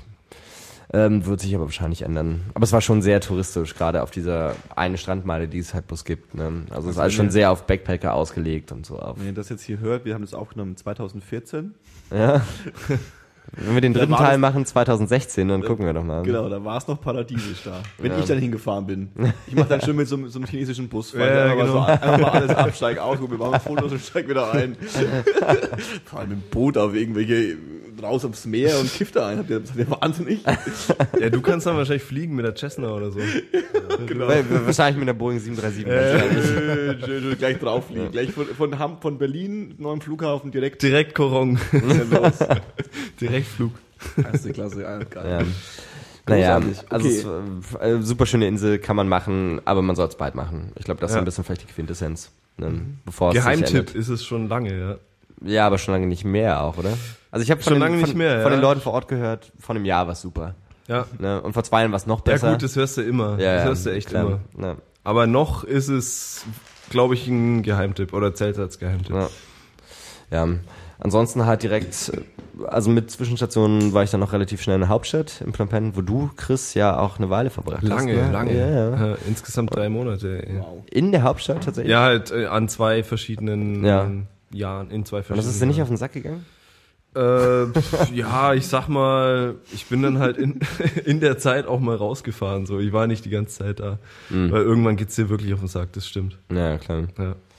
Ja. Aber ich habe mich angefreundet damit. Also ich kenne die Stadt schon wie meine Westentasche so. Ja. Großartig. Ja. Echt gut. Das ist ganz nett mal, auf jeden Fall. Was ich da auch sehr sympathisch fand, oder was ich allgemein sehr sympathisch fand, auch in Kambodscha, ist halt, dass ähm, so sehr viele Etablissements, äh, damit meine ich jetzt so Bars, Kneipen, nicht unbedingt Clubs, also alles eher so, was so zum, zum Trinken dient, dass das teilweise auch einfach Teil ähm, der Wohnung ist der Leute, die das betreiben. Ne? Ah, okay. Also ich hatte halt einen recht, richtig guten Billardspot gefunden und der war prinzipiell das Wohnzimmer von so einer Frau um die 70. Ne? Das heißt, du hattest in der, bist halt reingegangen und das sah aus wie eine Kneipe. In der Ecke stand aber auch der Fernseher und der kleine Fernsehsessel. Ähm, und sie hat halt die ganze Zeit 80er gespielt. ne? Und wenn du auf Klo gegangen bist, war das halt ihr Badezimmer eigentlich. Geil. Ne? Ähm, und wir waren da irgendwie drei Nächte in Folge, weil das halt ein richtig guter Spot war, um einfach ein bisschen runterzukommen, ein bisschen Billard spielen, ein bisschen 80er Jahre hören und sich mit so einer alten Frau zu verständigen. Witzig. Ähm, da gab es dann auch so diesen alten, ur, wirklich uralten Briten, so um die 80. Ich glaube, ich glaube, der war 78 oder so, verbringt aber, hat sein halbes Leben aber schon da verbracht. Und zu dem Zeitpunkt dachte ich, dass ich relativ gut bin im Billard. Ne? Und er war komplett breit. Also komplett stone, komplett betrunken und hat kein gerades Wort mehr rausgebracht. Und ich war relativ nüchtern. Ich habe gegen Billard gespielt und ich habe selten so hoch verloren. Wirklich. Und ich habe dann auch zusammengespielt mit einer Freundin noch und sein erster Kommentar zu ihr war, you're so useless. Also er war auch ein kleiner Wichser, also ein kleiner Wichser schon. Ne? Schöner Hurensohn. Ja, ja, ein richtig schöner Huso.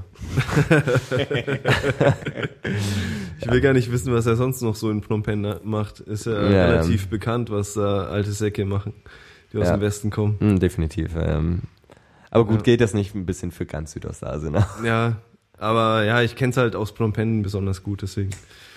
Das wird man wahrscheinlich auch nicht los, ne? Also entweder begegnen wir da irgendwie den chinesischen Touristengruppen, den äh, äh, Tausenden an äh, äh, äh, ähm, Backpackern und äh, komischen äh, älteren Leuten, die da irgendwie abhängen und komische Dinge tun mit ihrer Rente. Ja, du siehst es halt dauernd. Also wenn du auf der Straße bist, siehst du immer irgendwelche alten Säcke an der Bar oder sowas mit äh, ganz jungen, leicht bekleideten ähm, ja, Kambodschanerinnen, je nachdem, wo du bist halt. Mhm. Ja, Vietnamesinnen, ja. Abgefahren. Ja, was hast du im Plomping gemacht? Einfach nur geha- abgehangen. Wie lange warst du da? Ähm, ich glaube drei oder vier Tage bloß. Also es Okay. war halt eher so eine Zwischenstation.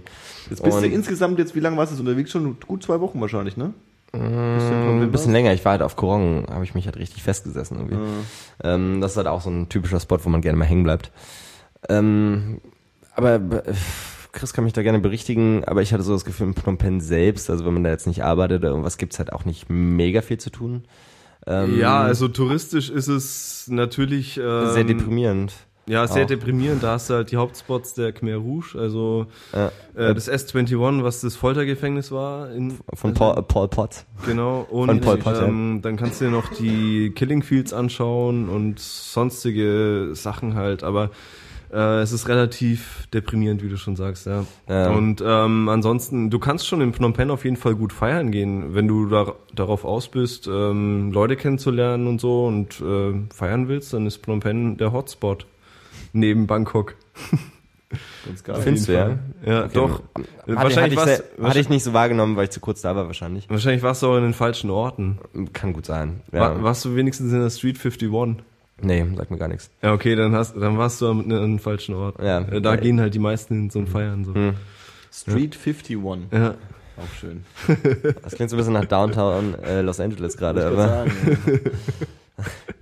ja, aber ich glaube, das kommt doch einfach mit der Zeit, wo du dann auch, also wenn du halt wirklich bloß drei Tage da bleibst und dann irgendwie bloß so die Klassiker machst, also Ja. sozusagen, hast du dann vielleicht auch gar nicht den Drang, irgendwie was Neues zu entdecken. Ne, dann- Also so stelle ich mir das einfach Ja, vor. klar. Ähm, Wenn du aber irgendwie insgesamt drei Monate bleibst, wie bei dir, ähm, dann musst du halt irgendwas Neues entdecken auch mittlerweile. arrangieren, ne? Ja, ja. Ja.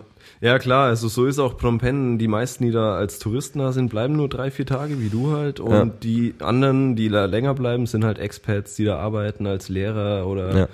für EZ, also Entwicklungszusammenarbeit. Also ja, Ja. Genau. Mir ist halt auch auf den Killing Fields, vielleicht nochmal, um das kurz zu erklären, dass man halt die, äh, also das sind so die Gräberfelder, wo die ganzen Leute hingebracht wurden und da halt erschossen wurden. Ähm, ist mir auch direkt in diesem einen Baum, wo die Säugling, Säuglinge zerschmettert wurden. Der Killing ne, Tree. Der Killing Tree, was richtig deprimierend ist, ist mir halt auch mein, mein Flipflop ge gerissen. ähm, First World Problems. ja, ja, auf jeden Fall. Und das Ding war halt dabei. Nee, nee, also nicht, nicht, dass das wichtig wäre, so, ne? aber das, Das ist aber der halt- für First World. definitiv. Das macht diesen Ort noch deprimierender. So, oh Mann. Ja, bes- besonders wenn du dann äh, ähm, zehn Meter neben dem Killing Tree auf irgendeinem Stein sitzt und versuchst deinen Flipflop zu flicken mit Angesehne und einem Taschenmesser, weil du halt auch nicht wirklich barfuß laufen kannst äh, direkt, ne? weil die Wege auch nicht gut sind und überall Steine und Knochensplitter sind, was halt mega strange ist. Und dann sitzt du halt daneben und dann hast du halt die ganzen Reisegruppen, die an dir vorbeiziehen und die dich einfach nur mega strange angucken.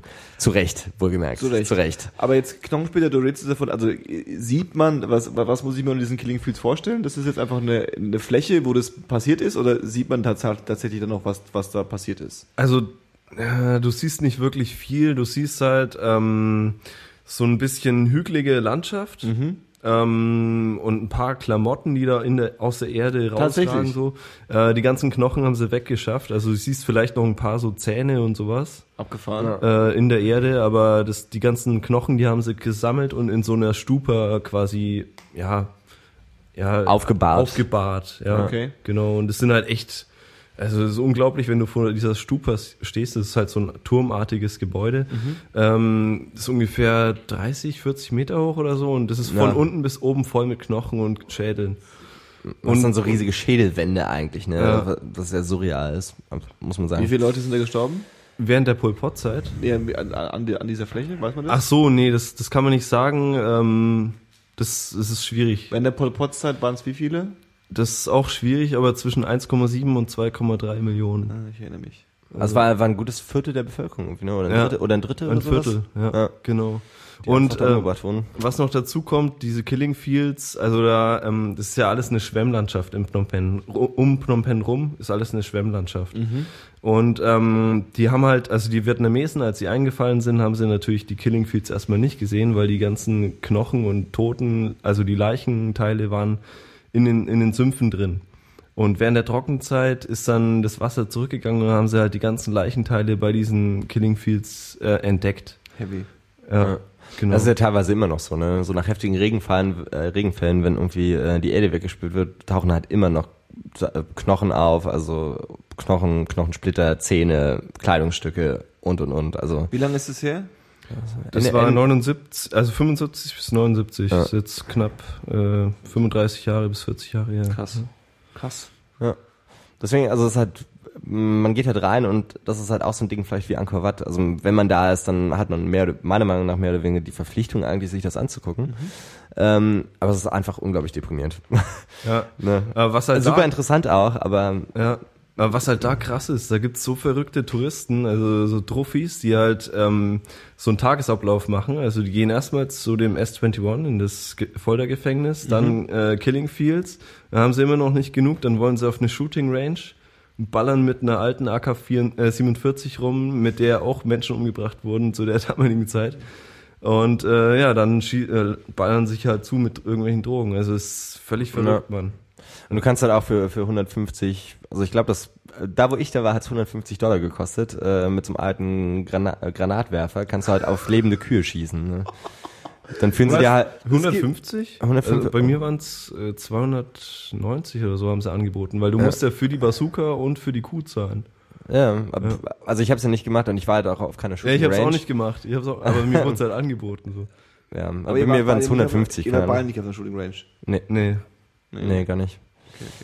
Aber ich will Paintball spielen in Laos. Mit, Also- mit Paintballs, aber dann. Ja, nee, mit einer Bazooka.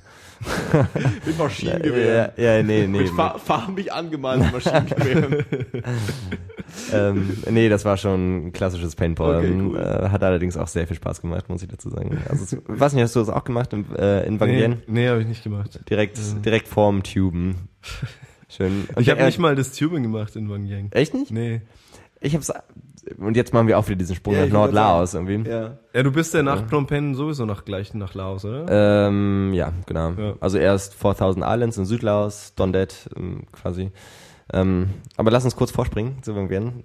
Weil tatsächlich hat mich das ganz schön gecatcht. Ne? Vang Vienne ist so dieses, oder war mal so dieses wirklich harte Touri-Ziel.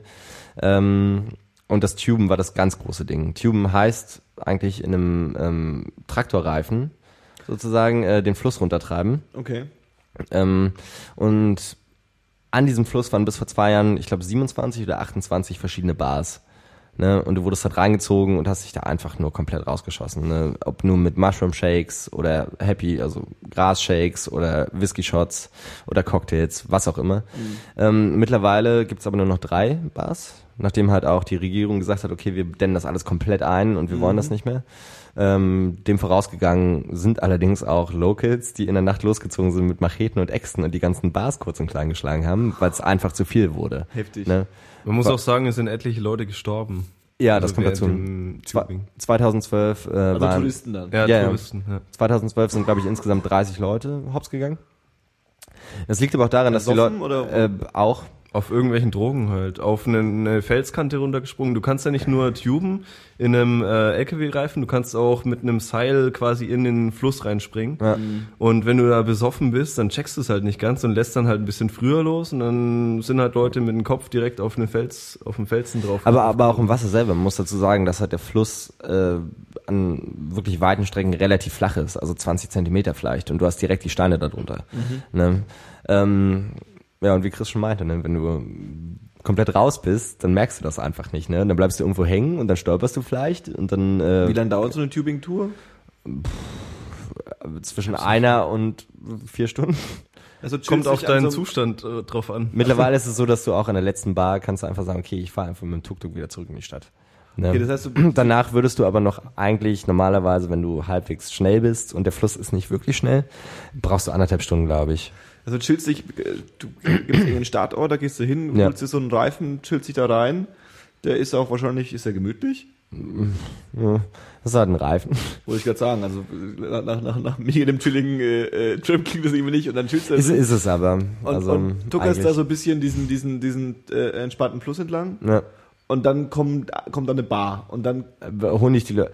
Äh, dann hast du halt, dann, hast du ich will halt, jetzt hier raus oder Ja, du hast dann- dich einfach raus? Du hast dann halt raus. Leute, die am, am Ufer stehen und die schmeißen, haben dann halt Flaschen, wo Wasser drin ist oder Sand oder wie auch immer, an dem Seil, schmeißen das in den Fluss rein und du kannst dich quasi daran reinziehen. Kannst, oder ranziehen. nicht, logischerweise. Genau, genau. Okay. Machst du aber logischerweise, Äh, ja. weil sonst ist ja ein bisschen langweilig. Dann fährst du bei der, gehst du bei der ersten Bar raus und dann holst du dir halt deinen Drink der Wahl, Oder deine Drinks der Wahl. deine Drinks der Wahl, dann hast du da so, Also, du kriegst dann halt so, so Bänder dafür, Ah, okay, ja. für, für Shots und Cocktails und so weiter.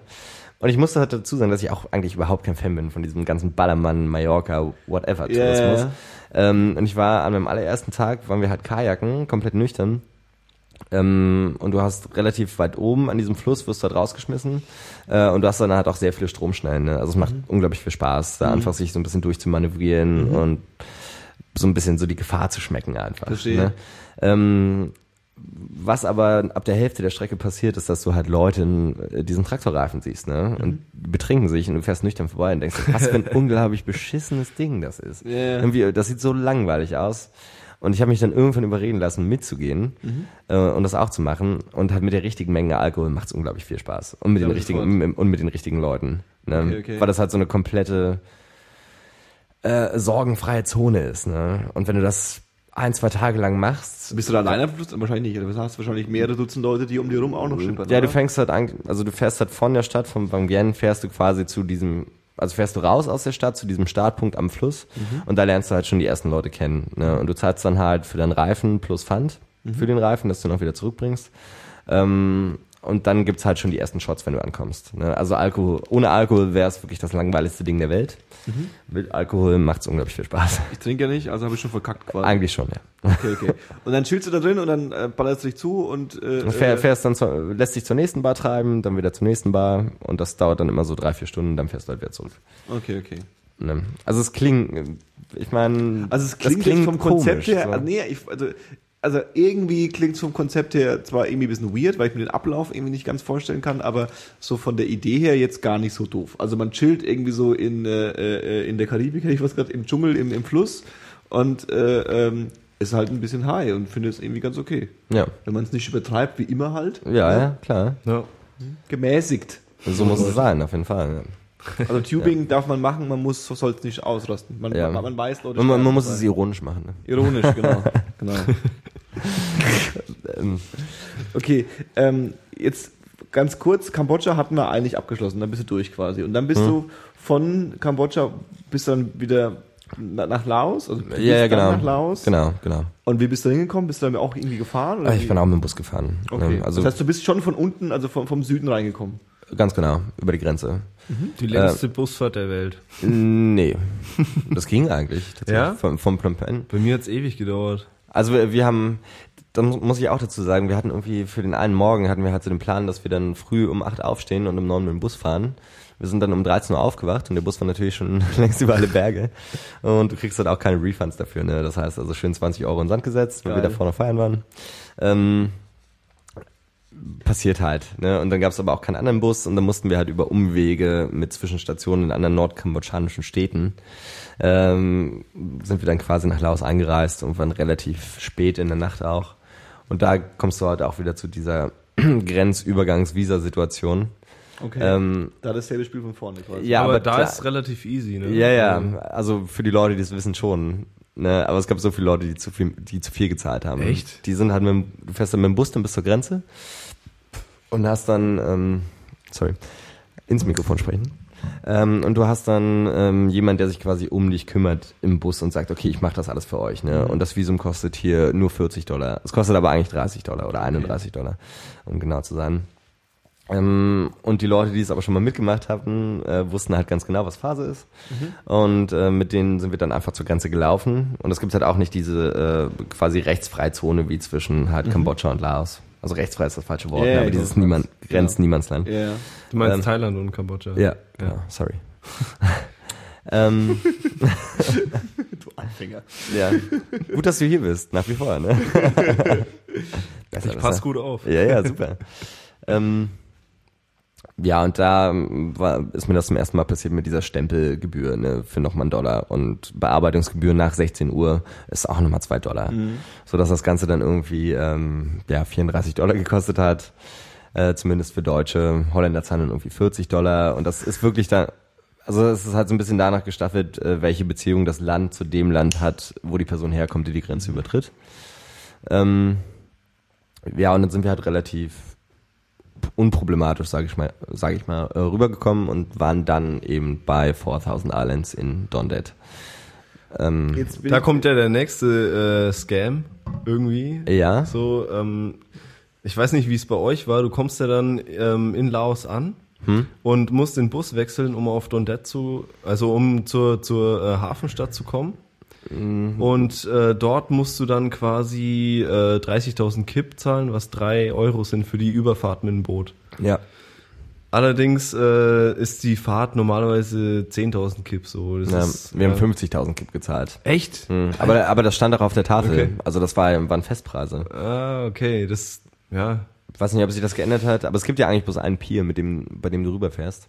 Ja, ja, aber es gibt mehrere Anbieter. Also, Das kann sein, ja. Also Ja. zu dem Zeitpunkt, und das war dann halt schon relativ spät, das waren irgendwie um 21 Uhr, 22 Uhr, gab's halt bloß echt nur noch das und dann war das auch die letzte Fähre.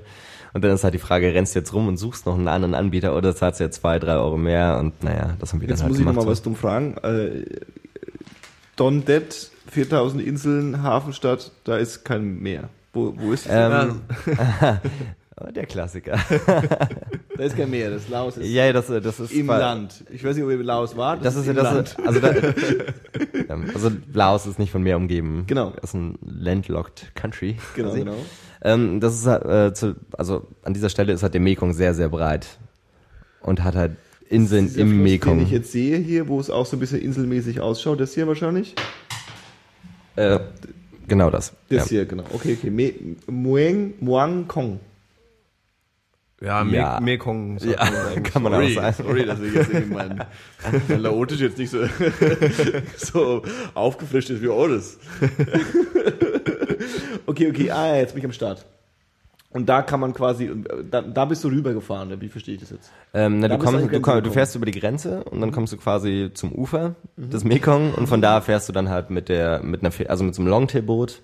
Das heißt also diese sehr länglichen Boote mit langen Propellern hinten dran. Okay. Ähm, quasi fungiert als Fähre und mit der fährst du dann halt rüber auf die Insel. Nach und Dondet, Dondet. ja, und das ist halt so das, der touristischste Ort, könnte man eigentlich Ja. sagen. Ne? Beziehungsweise da sind halt einfach Bungalows drauf. Auf den anderen Genau. Inseln sind kaum Bungalows, außer von Einheimischen halt. Äh, aber ähm, diese Bungalow-Szene, die, so wie, so wie ich das mitgekriegt habe, als ich da war, hat erst vor 10, 12 Jahren angefangen auf Dondet. Also vorher gab es da auch keine Bungalows für Touristen. Genau, Ja, und da zahlst du dann halt deine, mm, ja, fast nichts. se- 60.000 Kip, also ungefähr 6 Euro. Ach so, dann warst du auf dem Nordpier sozusagen. Ähm, ja, also auf, Weil auf der auf der Sun, auf der auf der Sunset-Seite.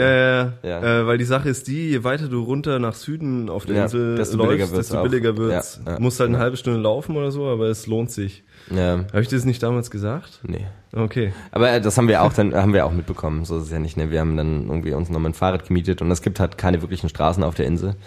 Ähm, auch wenn du mit dem Motorroller fahren kannst, aber du mietest ja einfach ein Fahrrad für einen Euro pro Tag Mhm. und drehst da deine Runden und gu- guckst dich halt ein bisschen um. Ähm, ich weiß nicht, wie hat's dir gefallen? Also ich fand Don Dead großartig. Ich bin, äh, hat auf jeden Fall äh, Potenzial zum Hängenbleiben. Ich bin da, glaube ich, eine Woche geblieben oder sowas und dachte mir, um Laos noch kennenzulernen, muss ich auf jeden Fall wieder runter. ja. Ich habe da auch etliche Leute kennengelernt, die da auch wirklich hängen geblieben sind. Ja. Also die da monatelang schon abhängen und immer äh, jeden Monat äh, rüber nach Paxel fahren, um da das Visum zu verlängern. Ja. Oder über die Grenze so. Ähm, ja, hat auf jeden Fall Potenzial zum Hängenbleiben. Mhm. Ähm, Also es hat, muss man sich vorstellen, wie so eine kleine, also nicht so paradiesische Insel, wie das vielleicht Kurong wäre oder irgendeine andere Insel, die im Meer liegt. Ähm, aber du hast halt viele kleine Restaurants dann auch, viele kleine Bars, die ganzen Bungalows und alles ist relativ billig. Wenn man denn möchte, bekommt man auch sein Gras da ne, und chillt den ganzen Tag in der Hängematte ab, was halt auch viele Leute machen. Wenn man so möchte, das sagst du, als würde man äh, darum bitten müssen. Also kriegst du ja fast schon vor die Schnauze gehalten. So. Äh, Das gibt's immer dazu, wenn du dir ein Bier bestellst. Ja. Und äh, also mir kam es so vor wie Zelda. Wie als würde ich in dem Spiel Zelda einfach sein, existieren. Wa- warum auf Donde- Ja, keine Ahnung, du bist Hast du die ganze Zeit auf irgendwelche Büsche, Büsche ja, eingeschlagen oder was? also als ich das erste Mal da rumgelaufen bin auf der Insel, dachte ich mir, ja gut, rechts und links über so überall so Bauernhöfe mit Schweinen, Hühnern und chillige Leute und so und Also so in äh, der, in der Mitte der Insel, meinst du denn? Nee, nee, schon Oder- entlang an dem Sunset Ja, okay. ja. Und irgendwie habe ich mich da gefühlt wie auf äh, wie in Zelda. Überall hüpfen so ein paar Hühner rum. So. ist auf jeden Fall chillig. Ja, die Assozi Assoziation hatte ich gar nicht, aber das macht Sinn, jetzt wo du es sagst. Stimmt schon. Ja. Ja. Ähm, Aber ich bin halt relativ schnell wieder verschwunden. Also ich war bloß drei Tage da oder so. Ach so. Das war dann halt nicht der Spot, wo ich hängen geblieben bin. Aber ich kann es auf jeden Fall nachvollziehen. Also es geht relativ schnell. Ja, aber da hatte ich tatsächlich auch, was wir vorhin schon mal beredet haben, bevor wir tatsächlich angefangen haben zu podcasten, hatte ich auch meinen ersten, einzigen und letzten Happy Shake auf diesem ganzen Trip. Jetzt ist die goldene Frage, was ist denn ein Happy Shake? Äh, ein Bananenshake mit Gras. Viel Gras. Großartig eigentlich. Ja. und ich war halt sehr nüchtern, äh, also was heißt sehr, ich war nüchtern, als ich mir, als ich das Ding äh, konsumiert habe. Was ist das so, so ein 05 Glas voll? Pff, 07 Auch vielleicht. dann schon- schon Mm, eher- ja, ja, also es, die sind schon relativ groß. Und die schmecken auch gut, ne? kann man nichts sagen. Ja. Ähm, hab dann, war da, also ich war dann noch mit einer anderen Freundin, mit der ich gereist bin. Und wir haben dann in dieser einen Bar relativ schnell auch andere Leute kennengelernt und haben uns gut unterhalten und so ein paar Trinkspiele gespielt und und und. Äh, und so tatsächlich wirklich nach genau zwei Stunden konnte ich nicht mehr reden. Oder wollte nicht mehr, aber es hat auch nicht mehr so richtig funktioniert. Und dann hat irgendwann angefangen, äh, mein Körper zu versagen und ich habe meine Beine nicht mehr gespürt. Geil. Und war einfach mega stoned. Für geführte 80 Stunden, aber es waren bloß drei oder sowas. Ich weiß noch nicht mehr, wie ich dann nach Hause gekommen bin. So, ich wurde, wurde, ich, ich glaube, das kam dann raus, dass, dass mir geholfen wurde auf jeden Fall. Und das hat mich einfach mega ausgenockt. Unangenehm. Das Ding, sehr, sehr unangenehm. Seitdem habe ich das auch nicht mehr angerührt. Ähm, und ich glaube, ich war so letzten Endes so um die 20 Stunden einfach nur mega high. Also ich habe dann halt geschlafen, auch gute neun, zehn, neun bis zehn Stunden. Bin am nächsten Früh aufgewacht und wir wollten eigentlich Kajaken gehen. Äh, Und meine Freundin, also die Freundin, die dabei war, ist dann halt auch Kajaken gegangen. Man musste aber früh um sieben aufstehen, was das Problem war. Ähm, Und ich glaube, ich war noch bis 18 Uhr high. Einfach. Also es sehr extrem. Sehr, sehr Heftig. extrem. Ähm, mehr kann ich dazu gar nicht sagen. Und dann bist du wieder abgehauen. Äh, den, den, den Tag darauf, ja. Wo ich dann gemerkt habe, hier. War dir dann genug? Hier kann es schief gehen. ja. das, ist ja wie, das ist ja wie ein Minenfeld hier. Und dann, Ja. äh, ähm, das war ja erstmal der Anfang von Laos. Das war der Anfang von Laos, ganz genau. Und das war aber auch dann, mal abgesehen davon, wenn man dann weiter in den Norden geht, war das auch einer der touristischsten Orte. Ich bin Nach Werngang schon, ja. Ja. Und direkt danach bin ich dann halt nach ähm, Paxi gegangen, was Chris auch kennen wird. Und das ist halt sehr bekannt dafür, dass man von dort ähm, so Motorrad- bzw. Motorrollertouren macht. Auf dem sogenannten Bolaven-Plateau.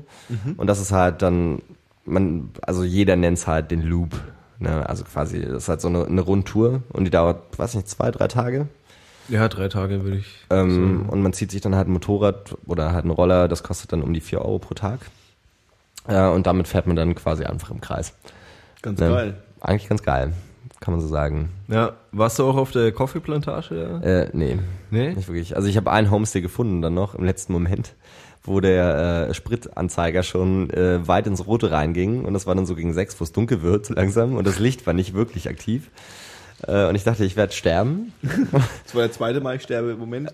Ja, ja, aber dann, das war, das war, das war, das war, das war in dem Fall tatsächlich jetzt eher Übertreibung. Also, ich glaube, da stirbt man nicht wirklich. Da muss man sich schon sehr dumm anstellen. Aber ich wusste halt nicht wirklich, wo ich unterkomme, weil ab einem gewissen Punkt fangen halt die, äh, also hören die Gäste, also die Guesthouses halt einfach auf. Und dann kommen halt viele Homestays noch, ne? Ähm, Bist du da alleine unterwegs gewesen? Oder? ähm, ja, Okay.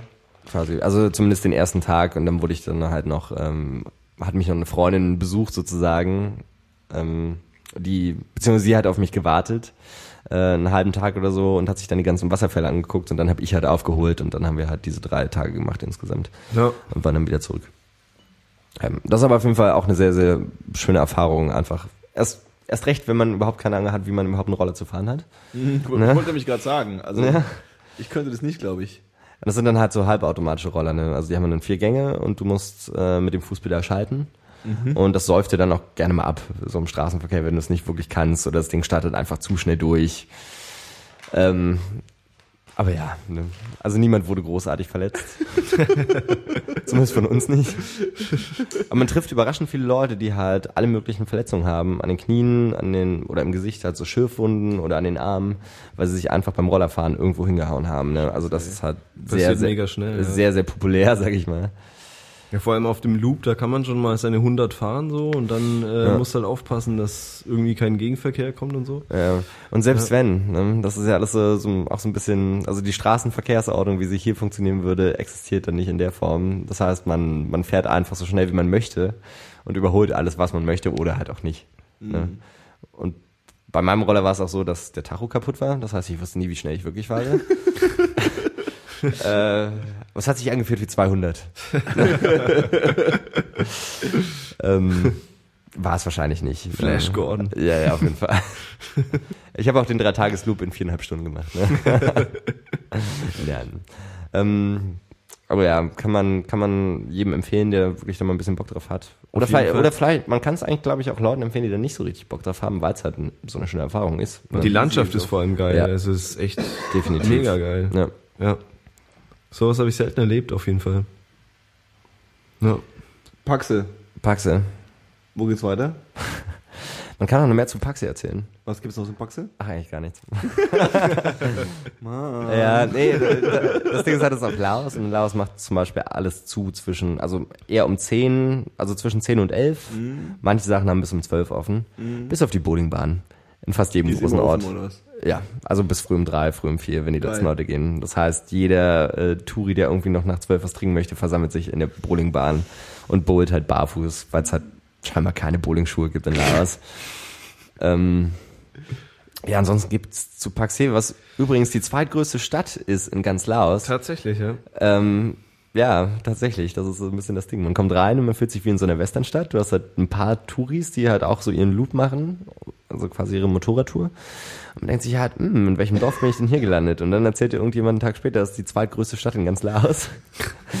und niemand Ja, das- ist da. Das war aber eh das Bild, was, was, was ja du auch jetzt mal so ein bisschen gezeichnet hast von Laos. Das Ja. ist eigentlich so ein bisschen, äh, äh, alles ist ein bisschen kleiner, alles ist ein bisschen entspannter, alles ist ein bisschen gechillter. Wirklich passieren tut da nicht viel, äh, äh, wirklich viel Action ist da nicht. Da gibt's nicht irgendwelche abgefahrenen, also irgendwelche abgefahrenen Highlights oder so. Es ist einfach bloß schönes, geiles, entspanntes Land. Ja, genau, richtig. Und genau deswegen ähm, kann ich es auch nur empfehlen, dahin zu gehen. Es ist mega entspannt. Super Urlaubsort. Und was Ja. denn jetzt noch der nächste, der nächste Spot, der nächste größere Spot, wo du hingefahren bist dann? Du hast danach irgendwas arbeiten angefangen, oder? Ähm, Oder war das dann erst später? Ja, ja, nee, das kam dann so direkt danach in Takek, das liegt halt weiter im Norden. Dann bin ich mit dem Local-Bus hingefahren und Local-Busse zeichnen sich coolerweise dadurch aus, ähm, dass du als erstes natürlich die ganzen Locals drin hast. Ja. Äh, und es gibt hinten halt diesen Stauraum in dem Bus. Also es ist nicht wie bei uns, dass die Busreihen durchgehen, ne? sondern ähm, du hast hinten diesen Stauraum, wo Leute dann halt so ihren Sack Reis verstauen oder was auch immer. Und es gibt halt dann so Plastik-Kinderhocker. Okay. So ganze Stapel, das heißt Leute, die halt sich reinsetzen in den Bus und da mitfahren wollen und die, alle Plätze sind belegt, setzen sich ganz hinten rein auf so einen, auf so einen Hocker. Und ich saß auf der ganz letzten, also in der hintersten Reihe, quasi ganz am Ende des Busses, genau in der Mitte. Ja. Und ich hatte halt so einen alten Farmer neben mir, der sich offensichtlich vor zwei Tagen den halben Finger abgeschnitten hat oder den halben Daumen. Komplett unverbunden, komplett verkrustet und vereitert und hat ihn mir alle vier Minuten gezeigt. Acht Stunden lang. Was auch herrlich war. Wie hieß jetzt der Ort, wo du hingefahren bist? Ähm, das war zwischen Paxe und Takek dann. Und Takek liegt dann quasi im oberen, am Anfang des oberen Drittels von Laos. Am Anfang des oberen Drittels. Man findet es auch manchmal nicht unter Takek. Ich äh, äh, äh, suche gerade so ein bisschen. Ich sehe hier. äh, Es spielt aber auch keine wirkliche Rolle, weil der äh, geneigte Zuhörer ja auch nicht wirklich weiß, was los ist. Ne? Naja, der kann das ja so ein bisschen verfolgen irgendwie. Also das würde ich auf jeden Fall empfehlen, weil sonst verliert man den Überblick. Ähm, ich habe hier Wang Vieng. Ist es weiter oben oder weiter unten? Äh, weiter oben, Wang Weng ist da, wo man das Tuben macht. Ah, okay, okay, ja, ja, ja, ja, verstehe, verstehe, verstehe. Weiter. Also richtig, richtig oben quasi dann. Ähm, ja, noch weiter südlich ist das. Okay. Also du hast halt so diese, ganz im Süden diese 4000 Inseln, dann kommt Paxe, dann kommt Takek. Das sind halt so die größeren Städte direkt an diesem Haupthighway. Okay, okay. Ne? Ich verfolge dann auch gerade mal den Highway. Ja. Und, Und, da habe ich dann halt angefangen mit dem Arbeiten sozusagen für die Masterarbeit, für die Forschung. Ähm, für die Forschung. für die Forschung. Für den Forsch. Forsch, forsch. Du hast es mir schon ein paar Mal gesagt. Was war dein Thema? Was ist dein, Ähm, dein, dein Thema gewesen? Das wird nämlich wissenschaftlich übrigens. Ja, das müssen wir auch tatsächlich nicht weiter ausweiten. So grob. aber, ja, ja, aber es ging um den Zusammenhang zwischen dem gesellschaftlichen Wandel und der Internetnutzung von äh, laotischen Jugendlichen.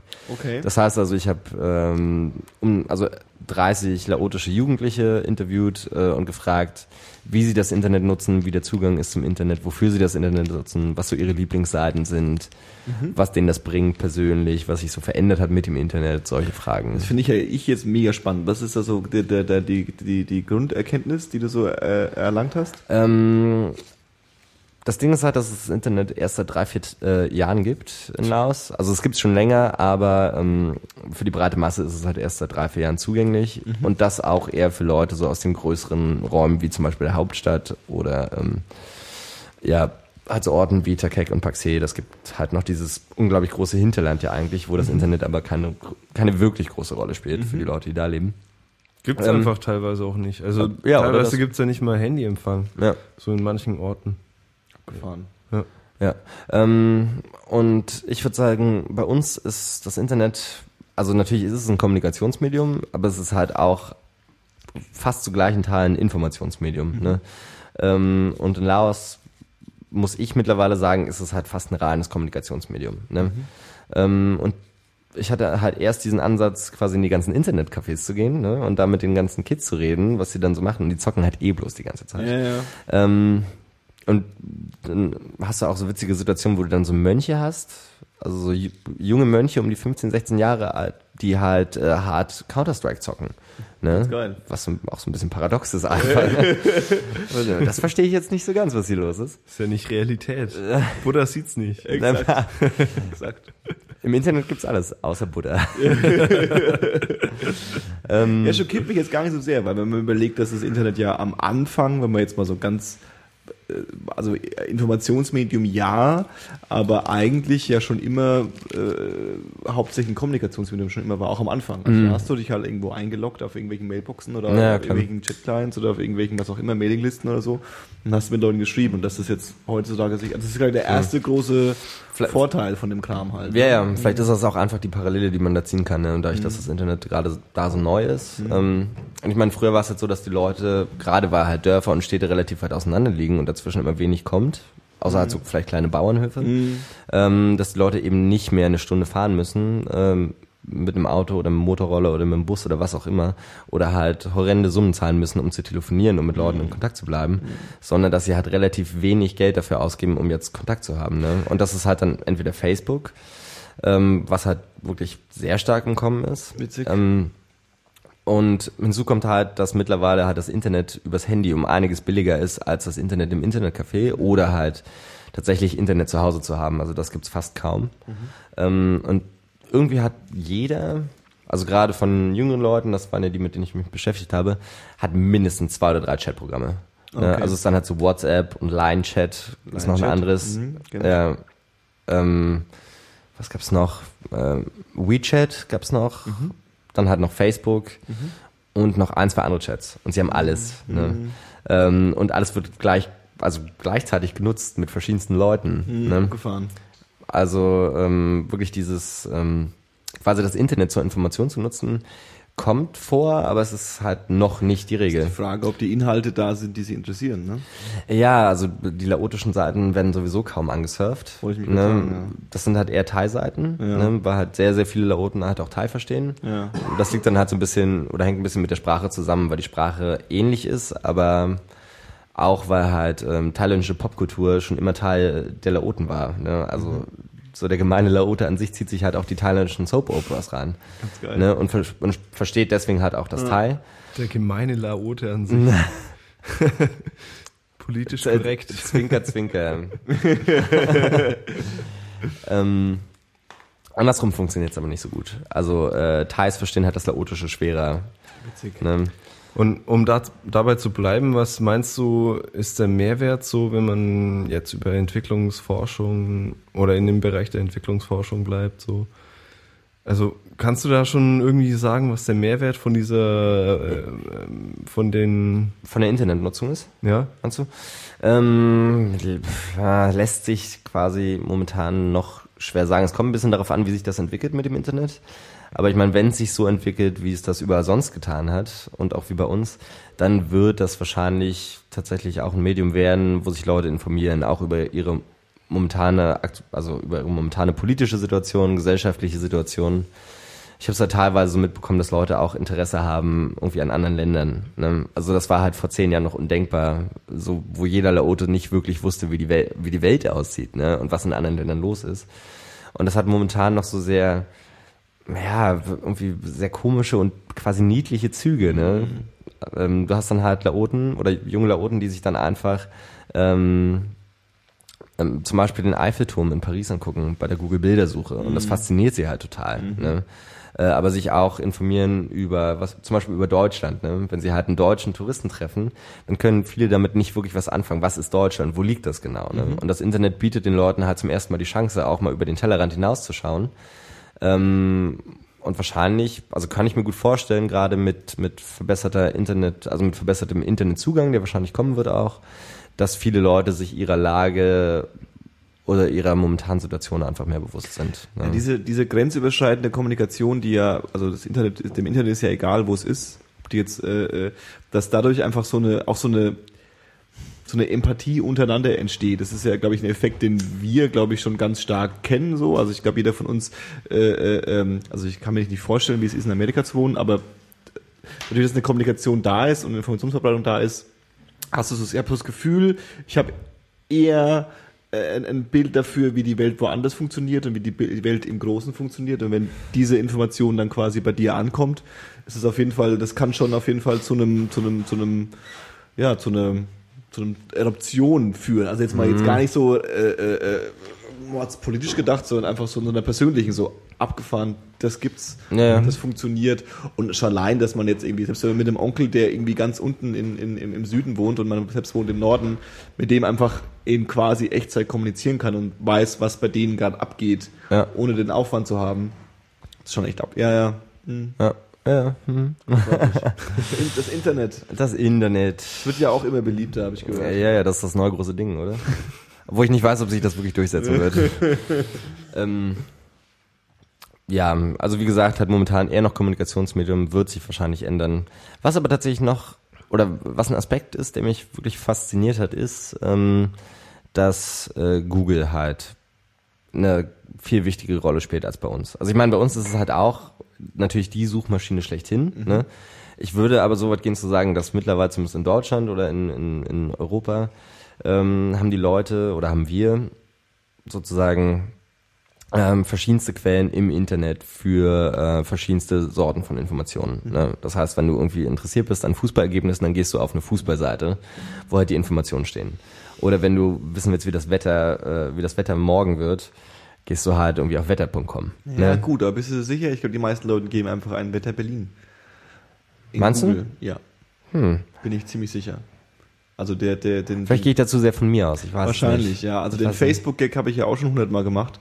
Äh, Ich bringe ihn wieder, den, den, äh, äh, es gab mal, das ist schon eine Anekdote, es gab mal einen Blog, der hat es aus irgendwelchen Gründen geschafft, wenn du äh, Facebook-Login äh, gegoogelt hast, dass die auf Platz 1 waren. Und äh, auf einmal hat er sich gewundert eines Tages, dass da in seinen Kommentaren äh, äh, hunderte Kommentare aufgepoppt sind von Leuten, die sich aufs Schrecklichste echauffiert haben, dass ja Facebook jetzt scheiße ausschaut und wo jetzt ihre ganzen Nachrichten seien. Das heißt, die Leute haben dann einfach Facebook-Login gegoogelt und haben dann sind auf dessen Seite gekommen, der hatte noch, äh, äh, ähm, du konntest via Facebook bei dem kommentieren, das heißt, die haben ihr Bildchen gesehen und so, dachten, sie sind auf Facebook, obwohl sie einfach offensichtlich auf einem Blog waren. das heißt, die, und das, das ist jetzt nicht in äh, Laos oder in Fa- China Faceblog passiert, so, sondern es ist halt einfach mal in, in, de, in der westlichen Welt passiert. Das heißt, äh, äh, ich bin, also ich glaube schon, dass viele Leute, und wahrscheinlich geht's Leuten, vielleicht in Laos, die jetzt erst seit drei, vier, fünf Jahren da tatsächlich erst eine Berührung empfinden, die kommen halt an einen Ort, das Internet, der ist schon fertig für sie. Also er ist schon, der ist schon, der ist schon quasi gesettelt und da ist halt Google das Internet. Ja?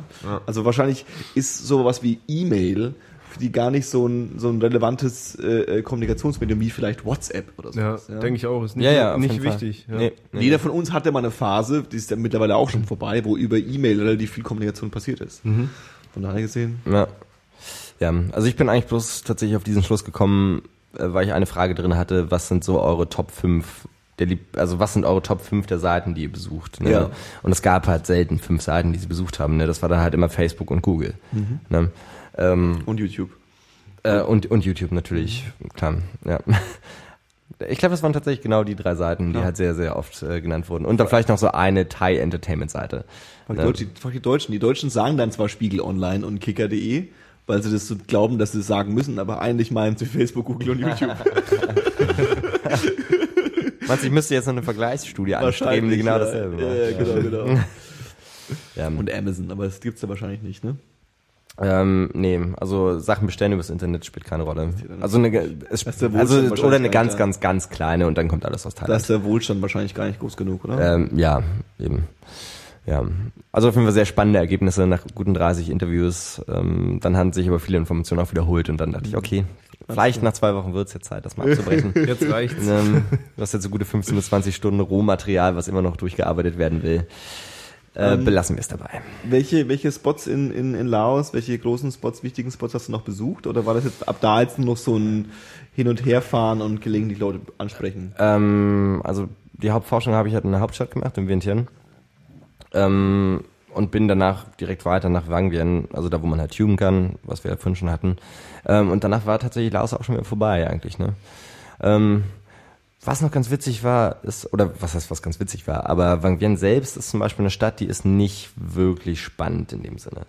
Ähm, dadurch, dass ich aber eine längere Zeit da war und dann auch abends immer unterwegs war, also um einfach nur mal ein Bier zu trinken und irgendwelche Leute kennenzulernen, habe ich halt sehr schnell sehr viele Expats kennengelernt. Ähm, also Leute, die bei irgendwelchen NGOs arbeiten, ähm, da vor Ort, halt für die GZ zum Beispiel. Mit GZ meine ich nicht Rund Rundfunkbeitrag. Mit was meint ihr? Mit GIZ. GIZ. Die äh, Gesellschaft für internationale Zusammenarbeit. Also quasi die, die, die große deutsche Staatsinstitution, wenn es um Entwicklungszusammenarbeit Also der geht. Arbeitgeber für alle äh, äh, geografischen Entwicklungsforscher. Äh, für sehr viele auf jeden Fall, sagen wir mal so. Aber es gab auch kleinere. ne, ja. Und ich habe, äh, den- ich habe, das ist eigentlich auch ziemlich witzig. Ich habe den deutschen Botschafter kennengelernt Boah, geil. äh, von Laos. Also, Okay. wow. Was geht bei dem so? Äh, Gay-Clubs. Okay, schön. Also er ist halt so um die 50 und ich habe ihn bloß. Ich, Hat er dir ich gleich weiß- gesagt, oder was? Nee, das, das wurde mir davor alles schon erzählt. Und ich habe ihn dann aber dann nochmal, also er war in demselben Club, wie, also in derselben Bar. Und auch in Vientiane ist es so, dass die meisten Bars etc., die machen halt zwischen 11 und 12 zu. Durch die Expats habe ich aber ein, eine Bar kennengelernt, eine Schwulenbar, die halt ziemlich cool war und die Leute, also die ganzen Ladyboys und so weiter, die die Bar betreiben, waren auch super witzig, bis sie halt zu viel getrunken hatten. Dann wurden sie ein bisschen aufdringlich. So, Okay. can I suck you? ah, come on, can I suck you? So, Ganz dann, nett eigentlich. ja, sehr, sehr zuvorkommend. Ja, ist nicht, also würde ich mir häufiger wünschen. Aha, ja. ja, aber ähm, auf jeden Fall verkehrt, verkehrt auch der deutsche Botschafter da öfter und er ist halt offensichtlich schwul, also, also offen schwul und hat einen 19- oder 20-jährigen Freund, halt ähm, Laote und offensichtlich treffen oder machen die öfter mal mit bei so äh, Ladyboy-Misswahlen und dann taucht halt der deutsche Botschafter aus, auf mit so ähm, Lederchaps, also so diese arschfreien Lederhosen, ne, und sein, Lo sein Lover hat dann halt so Dessous an und so, aber alles mega offen, ne. Und das Ding ist irgendwie, dass ihn niemand mag, weil er halt so ein alter, ekliger Typ ist, ne. Okay. Offensichtlich, also ich, ich kann es nicht wirklich sagen. Das, Ja, ich, ich, ich habe mir halt gewünscht, dass es so ein bisschen so, so, so unser deutscher Botschafter da irgendwie eine coole Sau ist und da irgendwie unterwegs ist in der Scene irgendwie und alle sagen so, ey, geiler Typ. Ich habe nichts Positives über ihn gehört, von niemandem.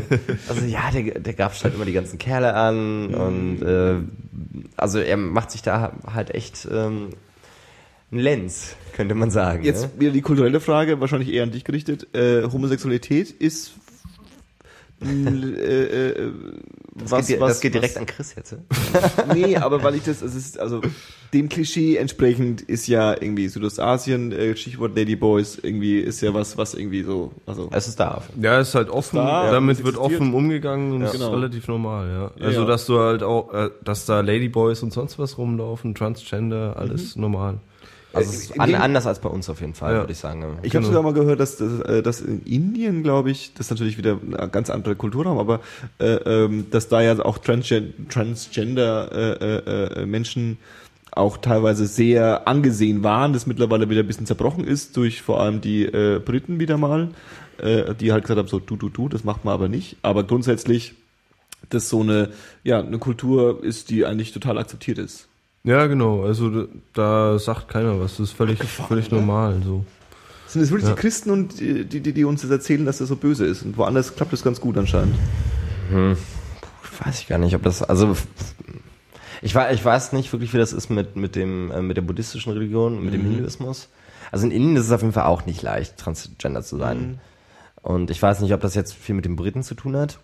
Ähm, ich meine, nicht zuletzt, weil ja auch Laos und Kambodscha französische Kolonien waren. Ne? Also, aber irgendwie Ja, hatte ich genau, da das- halt, das ist Diese halt Kolonie, Schleuder kann man, glaube ich, nicht. Oder nicht, Keule nicht, kann man kann man nicht nicht so anbringen so richtig. Ich habe nur irgendwie als, als, als, als äh, Cook-Tipp, das war jetzt vollkommen abwegig vom Thema, aber es gibt eine großartige Doku-Reihe von der BBC mit äh, Stephen Fry in der äh, äh, Hauptrolle, der äh, in, glaube ich, drei Folgen sich weltweit mit ähm, Homophobie, Homophobie im weitesten Sinne äh, auseinandersetzt und halt einfach mit homo homo homophoben Leuten spricht und von denen sich halt erklären lassen will, warum das jetzt irgendwie doof ist.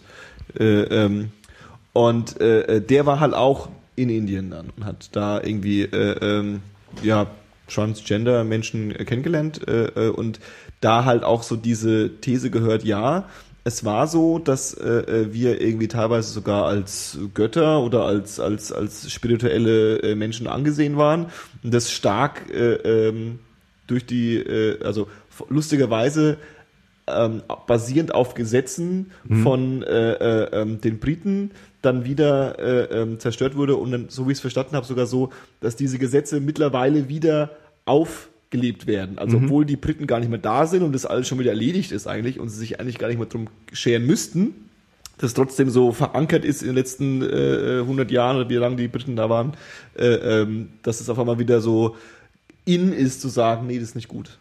Ja, genau. Also ähm, ich meine, das passt auch irgendwie zusammen, wenn du dir den Hinduismus anguckst. Also das ist jetzt wieder verallgemeinert, aber da gibt's ja gewisse Gottheiten wie Vishnu oder Shiva, die sehen also auf den Bildern halt sehr, ähm, ja, also weiß nicht, also es sieht so aus, als hätten die beide Geschlechter. So. Ja. Also es sieht relativ neutral aus so.